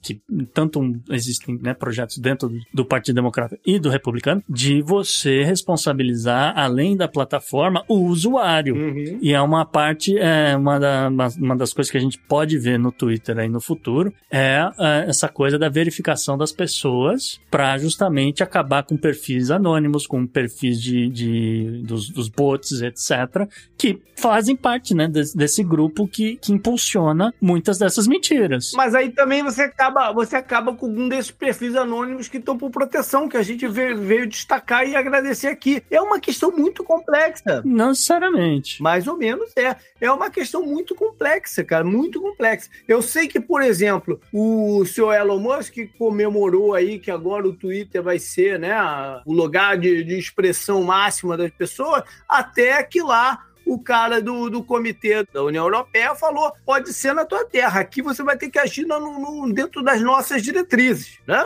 Não, com certeza. Com certeza. Ele não pode também violar leis de outros Exato. países, mas vai. Sabe, eu- eu- ele, ele sabe que existem esses perfis anônimos que controlam empresas, que controlam é, marcas de, de, de anunciantes dele, etc. Então, ele sabe que essas pessoas vão ser verificadas, então vai haver formas para você também é, é, verificar certos perfis anônimos. Porque você não, não vai, por exemplo, integrar. Você não vai tirar o, o Raul Underline do Twitter, JP, não é por aí, entendeu? Não, mas tudo bem. E, mas e um jornalista que é jornalista e, pô, faz campanhas de desinformação constante? Você vai estar cerceando o direito dele de falar? Essa que é a parada. Vai ou não vai? Então. Então, Né? mas aí é que eu tô dizendo. Eu não acho que cabe ao, ao- governo censurar por conta da Constituição americana hoje, mas é, aí vai entrar um pouco essa coisa da política da plataforma. Então, o cara tá divulgando o perfil, informações, é, sei lá, de contradizem o que tá na ciência, o que tá. Então, qual é. O que, que ele tá questionando ou não, eu acho que vai depender ainda da plataforma. O próprio Elon Musk, o próprio Elon Musk disse que vai criar lá o seu conselho com ah, algumas pessoas, inclusive com alguns usuários, para ver se o que o cara tá colocando lá é de fato ofensivo ou não. entende? Bem, mas qual é a garantia que isso vai funcionar? Porque aqui a última frase do negócio é: nosso governo não pode usar pressão contra a iniciativa privada para burlar os nossos direitos constitucionais. Então também vai ver. E quem é que, Mas não é o governo, é o Elon Musk que tá criando o conselho. e quem é que vai garantir que o Elon Musk vai ter, ter a melhor intenção nessa parada? É isso que eu quero dizer, entendeu?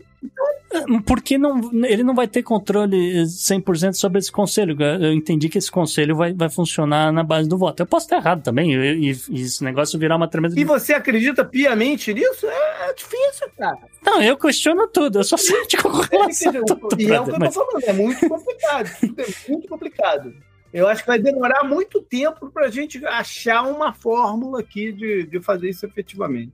Mas é, o que eu tô dizendo é que realmente é, é, haviam motivos para se questionar certas coisas. Sim, juridicamente, com certeza, viu? Né? Né? Então, é, é, realmente é um, é um problema e, e é um problema que o governo faça isso. Eu estou falando que o, o endgame é que eu, eu questiono qual, é, qual vai ser o endgame da parada, que realmente é, é inconstitucional, é inconstitucional. Sim, porque e, e é a tal da coisa. Aí depois muda o governo, aí você para com tudo que um governo tá censurando e começa a censurar tudo que o outro não, não tava, é, entendeu? Aí vai até- a cada quatro anos a gente vira antivax e depois a gente vira vacinar. Entendeu? Então realmente não, não é a função do governo. É, é muito delicado. Mas é, vai- o, o problema é que é, vai ser a função de quem? Esse, esse que é o ponto. Vai ser a função de quem? Mas é aí que eu tô falando, que tem que responsabilizar os usuários e a plataforma. é- eu acho que é o grande resumo dessa história aqui. Então, up next!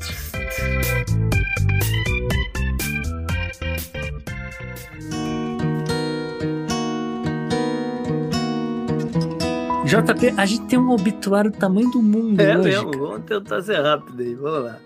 A gente começa lá, com The Killer, Jerry Lee Lewis. E, cara, eu, eu, eu, eu fui num show do Jerry Lee Lewis no Rio. E, só, e The sua. Killer é, é porque ele matava pau. tra- Traduzindo, é porque ele matava pau no palco. Entendeu? Essa, Sim, que é, essa que é a ideia é- da parada. Ele matava pau Ele no mais do que.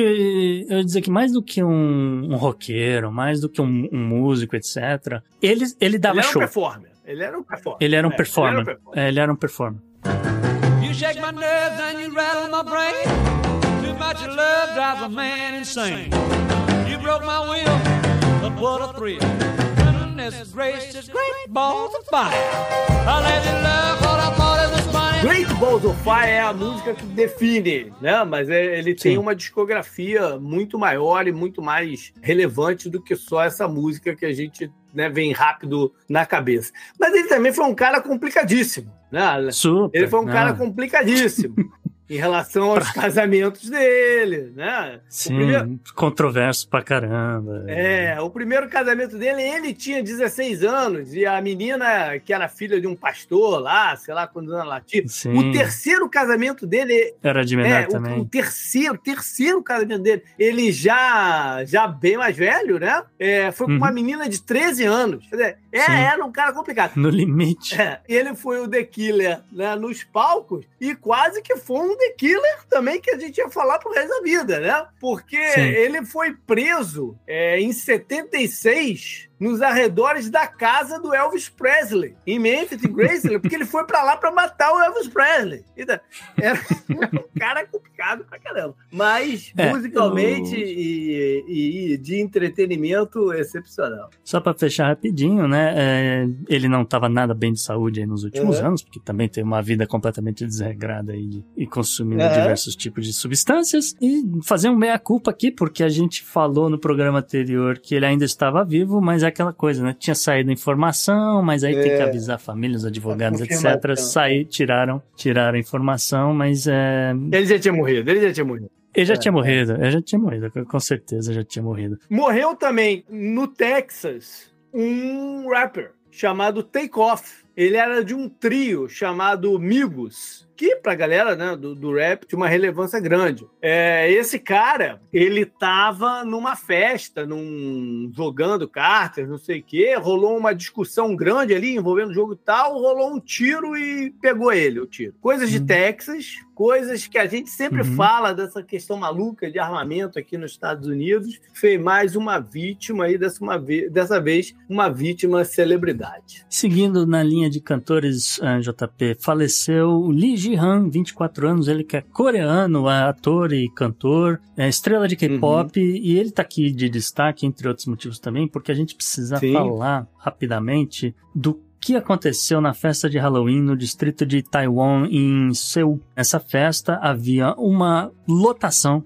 Tinha muito, uma Uhum. multidão, muito mais do que ah, ah, o espaço ali comportava, e rolou um acesso de pânico e diversas pessoas tiveram parada cardiorrespiratória. Pisoteamentos também, né? próprio ataque de É, pânico, né? Que de repente, ah, meu Deus, que, que, pra onde eu corro, isso, né, aquilo, né? E então, muita gente infartou, muita gente realmente acabou prensado contra o- a- a- os muros e as, as paredes, aquela E coisa. pisoteadas também, teve gente que caiu. E pisoteadas, então muita gente ferida. Então, é, além do Lee Ji-han, nós tivemos aí o falecimento de mais 153 pessoas nesse Uhum. evento. Aqui Estados Unidos tem um termo que é stampede, né? Stampede, é que é a pessoa ser pisoteada Que vem do, do gado em disparada, né? em disparada, isso, isso, isso. É. Que é, é esse efeito manada, assim, de, de- de- é mais ou menos essa ideia. Ah, seguindo aqui em multidão, né? Falando aqui em multidão, JP. Faleceu a Negin Abdul Malek, uma, né, menina, 21 anos. Ela era iraniana, estudante de engenharia médica, e ela foi espancada até a morte pela guarda É. revolucionária do Islã. A coisa, a coisa, Em a um coisa protesto. tá, tá quente É, demais. a coisa tá quente, mas o meu destaque é que a repressão vem extremamente forte contra, contra essa gente nesse exato momento. Então, ela foi a- talvez uma das primeiras de milhares de vítimas que tem né, vindo por aí. Ah, ao mesmo tempo que estão prendendo pessoas a rodo, né? E, e tá rolando o julgamento público dessas pessoas. Então, a gente teve aí o primeiro, sem sacanagem, mas foram assim, coisa de mil pessoas que estavam nos protestos, acabaram presas e fizeram um julgamento Coletivo. coletivo dessas mil pessoas, JP.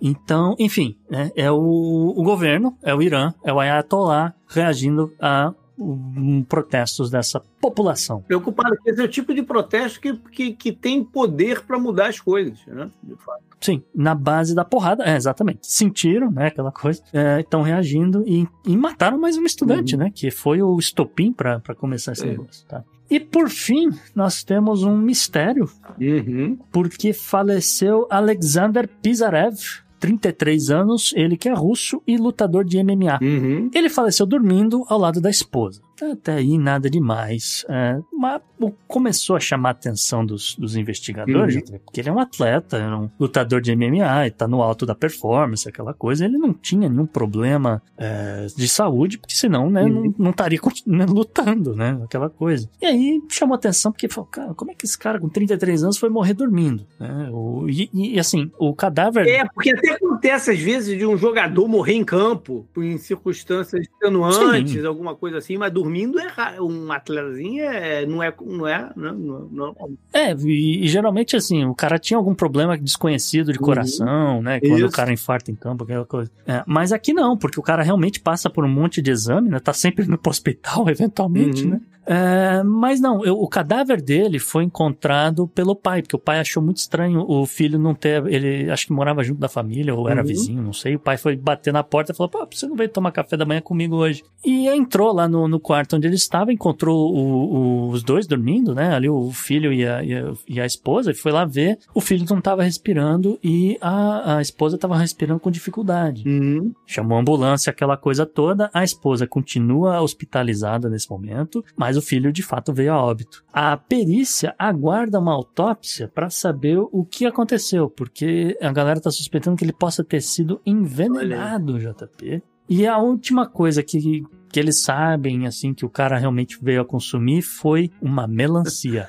A, me- a Então, melancia mortífera. se for a, a melancia mortífera, né? A gente tá fazendo piada aqui, mas é, basicamente acho que o resumo da história é se for a Rússia, não coma melancia, não beba chá, traga sua própria garrafa de água. A maioria das vezes, quando acontece alguma parada, a primeira suspeita deveria ser a mulher dele, mas ela também tá, tá sentindo os efeitos, é isso que você falou, né? Ela tá bem mal, tá no hospital lá. e- Pois é, então tira um pouco da suspeita dela, porque normalmente é a primeira pessoa que você suspeita, né? Pois é, alguém próximo, né? Aquela É, ideia o de- pai também foi lá ver qual era, então tem que começar a cavucar alguém mais próximo aí. É, mas não sei, né? Vai saber o que, que ele sabe sobre a- o Putin, né? A gente... Up next.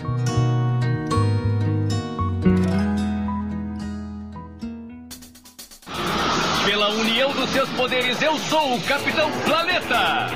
Vai, planeta! Olha aí, no espírito da COP27 que vem por aí, o que, que você traz na, na, na coluna de meio ambiente, Gustavo? Mas JP, o meu destaque aqui, né, que nos últimos meses a gente viu aí um- uma política ambiental, né, uma agenda ah, ambiental que está deixando de ser mu- muito utópica e tem passado a ser um pouco mais racional, eu diria. Um pouco mais pé no chão, talvez, né? O que, que realmente dá pra gente fazer, né? Então, primeiro destaque que a gente falou, né? A gente, pô, falamos disso uns três podcasts já. ah, questões aí da expansão da energia nuclear, né? Como alternativa à, queima de combustíveis fósseis para fins de geração de energia, né? Por, por ser infinitamente mais limpa. né? Ainda não é o- a emissão zero que muita gente quer ver, mas é a tecnologia que a gente tem nas mãos, tá? E quando eu falo a gente, eu tô falando do planeta, tá?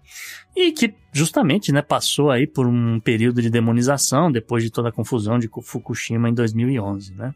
Mas ah, o que me chamou a atenção dessa vez foi uma postura muito mais racional que veio do próprio Greenpeace, que soltou um relatório extremamente enfático, extremamente bem embasado e disponível no próprio site do Greenpeace para quem quiser ver, admitindo que essa reciclagem de plásticos é inútil, é inútil. Aí Olha aí. vai chamar, pessoas vão achar que, é- que a gente ficou louco, né? Que não é para reciclar plástico. Não é isso. Não é isso que o relatório Uhum. sugere. O relatório sugere que reciclagem, o processo de reciclagem de plástico é que é inútil e que seria muito melhor, de fato, você banir diversos Aham. plásticos hoje utilizados pela indústria e substituir esses plásticos por sistemas ou containers, o que quer que seja, que possam ser reutilizados, que eh, seja, sei lá, por um, ou que, sei lá, que você possa usar como um refil, Uhum. sabe? Então, um dos maiores destaques do, do próprio ah, relatório é a reutilização, voltar a usar vidro. Então, o vidro também tem alguns problemas. Vai lá, segue aí. Sim, não, vidro não, não- mas o vidro é melhor do que o plástico. Esse aqui é o, que é o ponto do relatório, tá? Mas eu, Melhor com certeza, melhor com certeza. Mas vai lá, eu falo do vidro, vai lá. Segura essa ideia. Segundo o Greenpeace, né,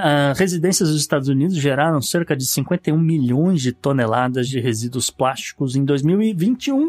Dos quais apenas 2,4 milhões de toneladas foram recicladas, Uhum. tá? Ah, isso porque, segundo o relatório, nenhum tipo de embalagem plástica dos Estados Unidos atende à definição de reciclável, Hum. tá? O- o- usada pela iniciativa de New Plastic Uhum. Economy, né? Nova, nova economia do plástico, ah, elaborado pela Ellen MacArthur Foundation. Pelas normas da Ellen MacArthur Foundation, um item deve ter uma taxa de reciclagem de pelo menos 30% para receber de fato a classificação de reciclável, tá? Dois dos plásticos mais comuns dos Estados Unidos, né, frequentemente considerados recicláveis, então, por exemplo, o, o PET number one e o PET número 1, um, se Uhum. preferirem, e o HDPE ah, número 2, ou number 2. Uhum. Normalmente, não, o resumo da história aqui é o seguinte: esse negócio, esses, esses plásticos normalmente são os plásticos utilizados para garrafas, ah, jarras de, de leite, esse tipo de Uhum. coisa, tá? E eles ficam muito abaixo desse, desse piso estabelecido pela fundação da Ellen MacArthur. E, e eles atingem, respectivamente, taxas de reprocessamento de 20,9% e 10,3%, respectivamente. Ou seja, Bem Pra- baixo. e, e, assim, é, é muito Uhum. baixo, só que ainda assim é um pouco mais do que os outros Uhum. plásticos, que não, não são recicláveis de jeito nenhum, Uhum. tá? Os outros plásticos, o, o- o reprocessamento é coisa do tipo inferior a 5%. Então, embora o PET número 1 e o HDP né, número 2 fossem ah, anteriormente consideráveis recicláveis, o relatório concluiu que para ser aceito por uma usina de processamento de reciclagem, eh, mesmo né, sendo, a- desculpa, o relatório concluiu que mesmo sendo aceito por uma usina de processamento de reciclagem, isso não significa necessariamente que eles vão ser de fato reciclagem, porque acaba sendo muito mais caro do que o que os caras conseguem revender e assim por diante, aí os caras literalmente jogam no Uhum. lixo. E aí isso acaba negando essa ideia de você reciclar esses plásticos, tá? Agora, por outro lado, papel, papelão e metais têm uma alta Sim. taxa de reciclagem, segundo o Greenpeace, né? Então, por exemplo, papel e papelão teriam ali ah, mais ou menos 67% do, de todos os, os resíduos sendo reciclados, bem como 80% dos metais, né? Então, latinhas de Uhum. alumínio, esse tipo de coisa. Já o vidro, né, JP, é 33% acaba sendo de fato reciclável, apesar de que esse número poderia ser maior também. Poderia, mas aí entra ah, duas coisas. Primeiro, a questão de grana, né? Porque Uhum. o processo de, de reciclar vidro é caro. É, tanto é que aqui na Flórida eles não fazem. Ele todo o vidro que você coloca lá na- no reciclado, que depois que eles separam e tal, eles guardam. Eles estão à espera de um processo que seja economicamente eh, viável para a parada. Uhum. Em outros estados aqui dos Estados Unidos, por exemplo, no, no caso específico da garrafinha de cerveja, né? Ah, Uhum. chama de Sim. long neck, né? É garrafinha de cerveja, né? Garrafa de cerveja. Aquela pequena. Em Massachusetts e outro lugar, você, no, no preço que você paga na compra do, do- da cerveja, tá embutido uma taxa que é para subsidiar esse processo, entendeu? Então, Uhum. é, é- essa foi a solução que eles encontraram lá. De, mais torna mais caro. Se você, querer explicar isso aqui pro cara da Flórida, é meio complicado, né? Do cara entender isso aí. É. Mas, é, o, e a segundo componente é o uso de água, né? Precisa de muita água para lavar o, o, o, o vidro. Sim, mas você consegue A água também? água também. Enfim, consegue. é, mas, é, mas, mas é a situação que a água não está abundante, né? Para você desviar Uhum. para a parada. Não, com certeza, com certeza. A maioria dos nossos ouvintes não vai lembrar disso, não, não era vivo para ver isso, mas na década de 70 e 80, no Brasil, você não podia chegar no mercado e, ah, eu quero comprar essas Coca-Colas aí, do nada. Sim. Você tinha que levar o teu engradado de, de, de cerveja, de refrigerante e tal, e trocar por engradado cheio. Trocar pagando. Mas é- Tinha plaquinhas, "De- retorne aqui o seu vasilhame. Isso, você, você deixava o engradado lá, sei lá, com 24 garrafas de cerveja e pegava um outro com 24 de cerveja cheia para passar no caixa. Você não podia. Ou É, você, não tubaína. podia você não podia levar um engradado e sair com dois. Entendeu? É Isso que eu tô falando. Não, é- Era elas É que eu falo tubaína porque a minha memória Aí, afetiva é com aí. tubaína. Eu, ainda, eu não tomava cerveja. É, mas eu vi a galera lá, né? Tomando cerveja e tal. Mas É, meu avô, é. sim, meu avô retornava. Era um pepino em festa, por aí, festa, você ia dar uma festa na tua casa. Aí você não tinha quantidade de cerveja no teu estoque. Você tinha que pedir pro teu primo levar uns dois engradados que ele tinha lá com ele, aí você ia Sim, comprar. sim, Era sim. um transtorno, né, a parada? Sim, Sim, vasilhame é uma palavra maravilhosa, eu lembro disso. Mas, assim, de qualquer forma, né, é essa ideia de, olha, então se você vai retirar completamente o PET do mercado, talvez você passe a cobrar aí uma taxinha para subsidiar as empresas que vão fazer reciclagem de vidro já também. Então, assim, de qualquer forma, 33% do vidro sendo reciclado está acima do, do piso ali que os caras estabeleceram, já é infinitamente melhor que o plástico, porque, como eu falei, os números não chegam nem perto. É, com relação à COP, né? Esse relatório saiu agora, às vésperas da COP. A COP começa agora dia 6 de novembro, tá até na agenda da semana. Vai rolar no Egito. Ah, e aí a gente tava especulando, né? Quem, quem iria ou não comparecer ao evento, né? Então, por exemplo, o Rishi Sunak disse que não vai. Havia uma expectativa de ser uma das primeiras viagens do, do rei, novo Uhum. rei britânico, Charles III. Também não vai aparecer no Uhum. Egito. A pedido do Rishi Sunak, eh, não sei porquê, ainda. Ah, e a, mais recentemente, a pessoa aqui que anunciou que não irá à COP, É. JP, é a ativista Greta Thunberg. A Greta disse que a COP é um evento inútil, porque no final do. do é, não é, por- é porque ela mudou de ideia, agora ela, ela é capitalista industrial. Não. A Greta disse que é um evento inútil, porque no final das contas os países têm interesses, vão agir de, de acordo com o que uma certa parcela da população diz, e no final das contas o clima que se dane. Então ir lá é perda de Tá aí, tempo. o, tá aí o Reino Unido, tá aí o Reino Unido pra confirmar o que ela tá Tá aí falando, o Reino né? Unido. Tá Tá aí o? Reino Unido. E né? quem vai é o Lula. Agora, né? quem vai é o Lula. E, e com quem que o Lula vai se encontrar lá no Egito, JP? Boris Johnson.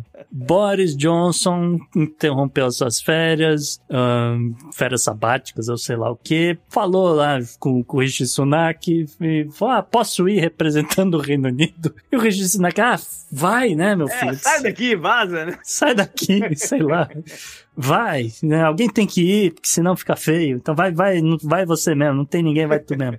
E, enfim, ah, só destaque final para amarrar todos esses temas, né? A COP está passando aí por um, muita discussão, muito burburinho, porque o evento da COP27 no Egito está sendo patrocinado, JP, por uma empresa de refrigerantes, cujo nome a gente não vai revelar, mas as pessoas podem imaginar quem é, é, que ela faz aquele líquido preto, e que é, recentemente, aí, nos últimos anos, aumentou o uso de plásticos em 3,5% ao ano para engarrafar as suas bebidas. Não é o Mineirinho. Eu acho que você não tomava Mineirinho. Mineirinho não- só tem no Rio. É uma bebida que você tem Não, no Rio e que Mineirinho me não. faz tossir. É gostosa, mas me faz tossir. Não, eu, eu era fã da Itubaína. Não sei se ainda existe. Up next.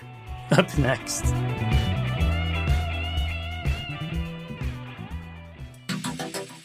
Anote no seu calendário. E JP, o que, que você traz aí na agenda da semana, cara? Vamos lá. É, tem duas eleições, né? Eleições pra caramba que a gente vem cobrir da época das eleições, mas tem duas aqui. Uma é parlamentar no Bahrein, né?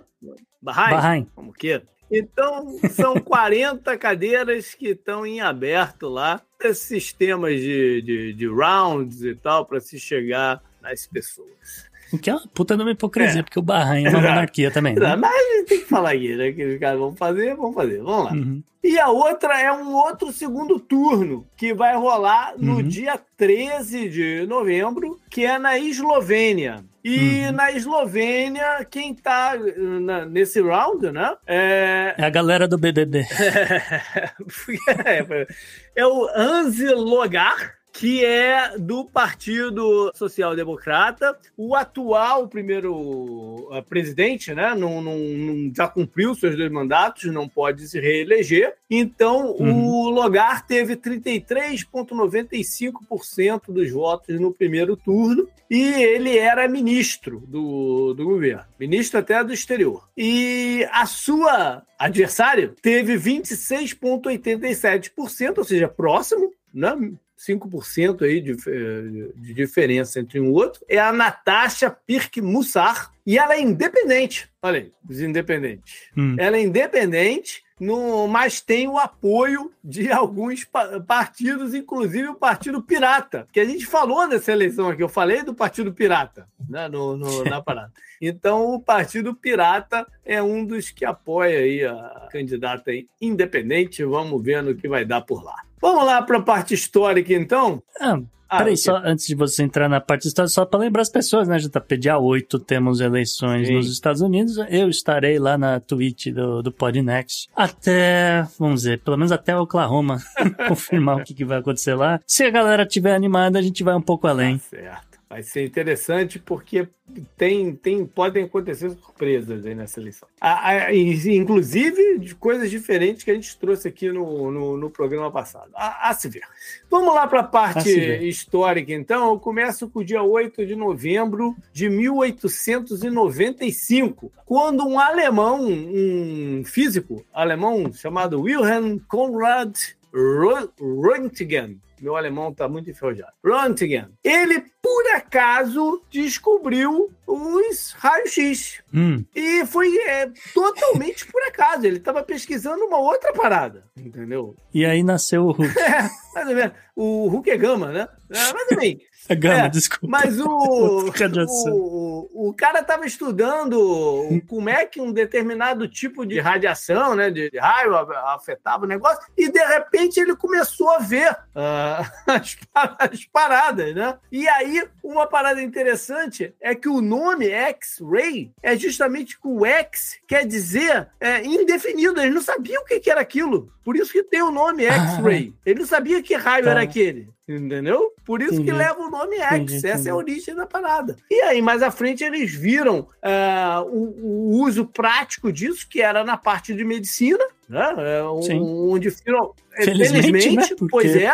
E, a- e o primeiro uso é, efetivo do, do raio-x na medicina veio em 1897, pouco menos de dois anos depois, é, numa guerra, na Guerra dos Balcãs. E que aí que os médicos e cirurgiões começaram a usar o raio-x para achar no corpo da pessoa onde estavam exatamente as balas e para ver a condição dos, Hum. do- dos ossos quebrados. Entendeu? Então foi a primeira Olha vez de uso prático mesmo. A gente sempre fala que as tecnologias primeiros aparecem militarmente, né? E É, é, é. mais um caso aqui desses. Vamos, vamos lá então para novembro 9.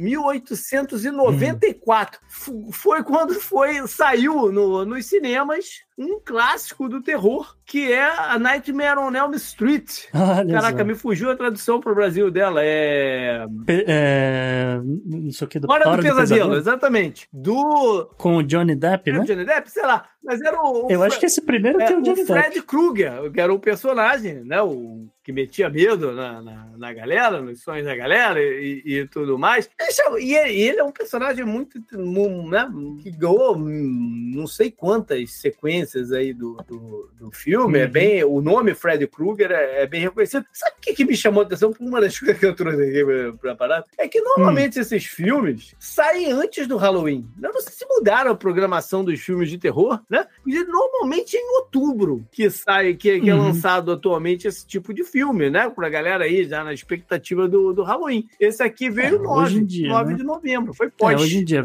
é muito provavelmente. Eu É, não sei a história, mudou né, aí, quem ó. deve saber a galera do Rapadura Cast, mas é, essa, ele deve ter ficado sem, sem sala de cinema e falou: ah, meu Deus, eu preciso soltar perto dessa data. Ah, se quiser, 9 de novembro. Ah, Ai, né? mas- Mas hoje eles reservam essas datas de outubro para esse tipo de filme, né? Isso, não, com certeza. Às vezes até sai antes, às vezes sai em É. setembro, inclusive. É, mas é confirmado aqui, JP, era realmente o, John, o Johnny Depp falar. faz. é, eu, eu- sabia que ele tava num, num desses filmes, esse acho que foi um dos primeiros estreias dele em Hollywood. E salvo engano, ele, ele que morre no começo do filme, ele está com uma garota e você sabe o que acontece, Tá né? Nesses filmes.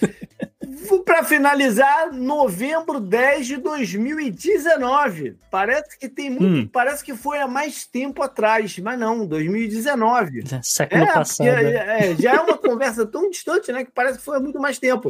Mas foi quando o presidente da Bolívia, ex-presidente da Bolívia, o Evo Morales, renunciou ao cargo em cima de uma tremenda pressão e foge do país. Ah, Né? o golpe. O- E aí vem um golpe depois e tal, não sei o quê, a eleição daquele governo fajuto lá, o, co- eleição não, a colocação daquele governo fajuto no, Uhum. no poder. A gente falou, é, acho que foi no, em algum bloco do Confidencial aí sobre o lítio. Não, não, foi lá no, no, no- né, do Canadá, da relação do Canadá e da China com o lítio. A gente É. sabe Uhum. do envolvimento americano para tudo isso aqui que aconteceu. Inclusive, Sim. o, o New York Times o New York Times, que na Uhum. época defendeu a saída do, do, do Evo Morales, passado acho que nove meses, sei que lá, fez um editorial de meia-culpa. Editorial Uhum. de meia-culpa. Na, na, na parada. Aí, Hum. a- a- aí entra, é, aí se levantou muito aquela questão do, do- da imprensa americana como instrumento de, de, de propaganda do, do, do governo, é, das políticas externas do governo, envolveu um monte de coisa. Uhum. Ah, e falando em censurar né, as redes sociais, né, quem não se lembra do tweet do senhor Elon Sim. Musk, dizendo que, ah, se a gente precisar de lítio, de repente a gente dá um golpe É. em algum lugar. É, é duro, Mais ou menos cara, isso que é ele duro, tweetou. cara, é duro, é duro. Então, eu acho que as pessoas têm que ser responsabilidades É duro. por, por certas É duro, coisas. é duro. Só minha opinião. Up next. Up next.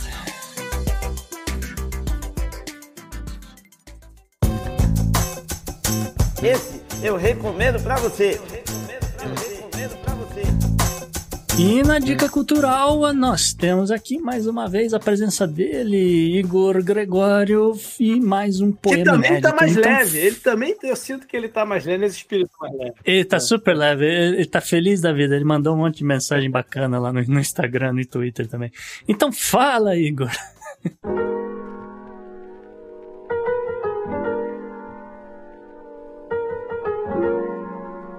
Olá, meu nome é Igor Gregório, sou um poeta paraibano que irá recitar um poema aqui para vocês. Mas antes, eu gostaria de dizer que estamos no tempo de respirar.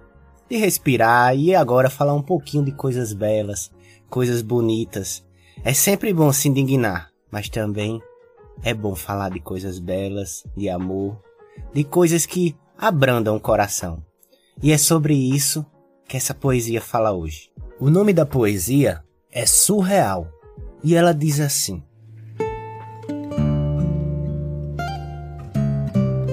És artista de sonhos encantados, portadora de um dom fenomenal. Seduzindo de um jeito sem igual, tu me tens em teu lume caprichado.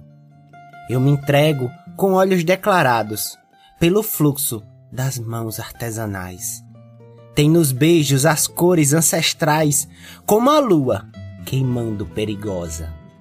Sendo tu esta deusa primorosa, eu me calo, aprecio e peço mais.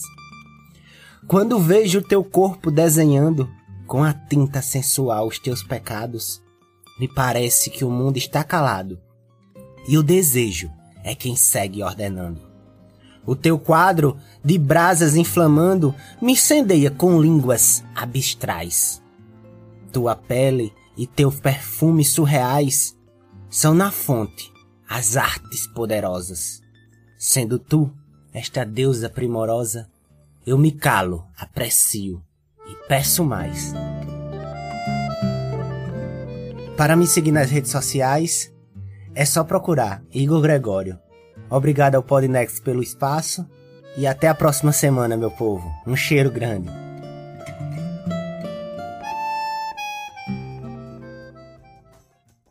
Legal. Então, como vocês sabem, né, quando a gente tem convidado, a gente tem dica cultural especial. Estevão, o que, que você sugere aí para o pessoal, né, de, de enfim, para curtir ou para se inteirar?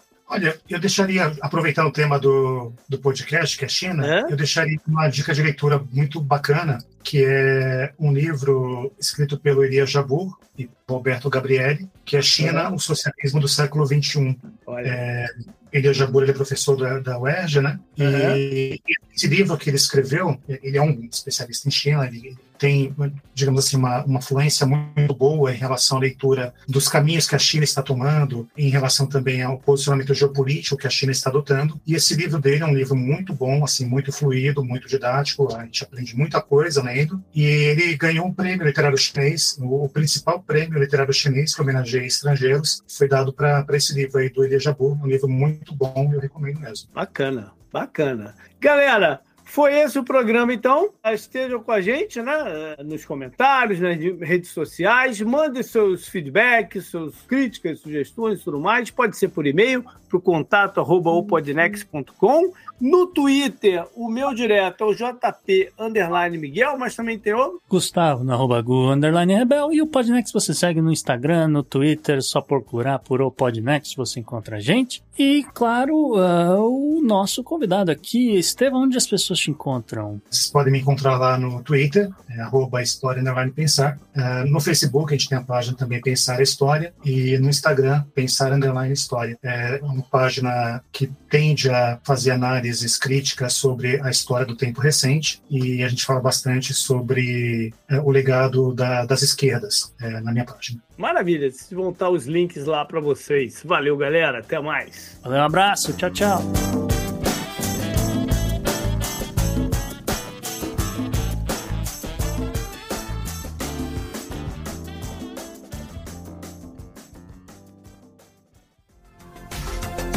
Este episódio foi editado por Atelas, soluções em áudio para podcasts.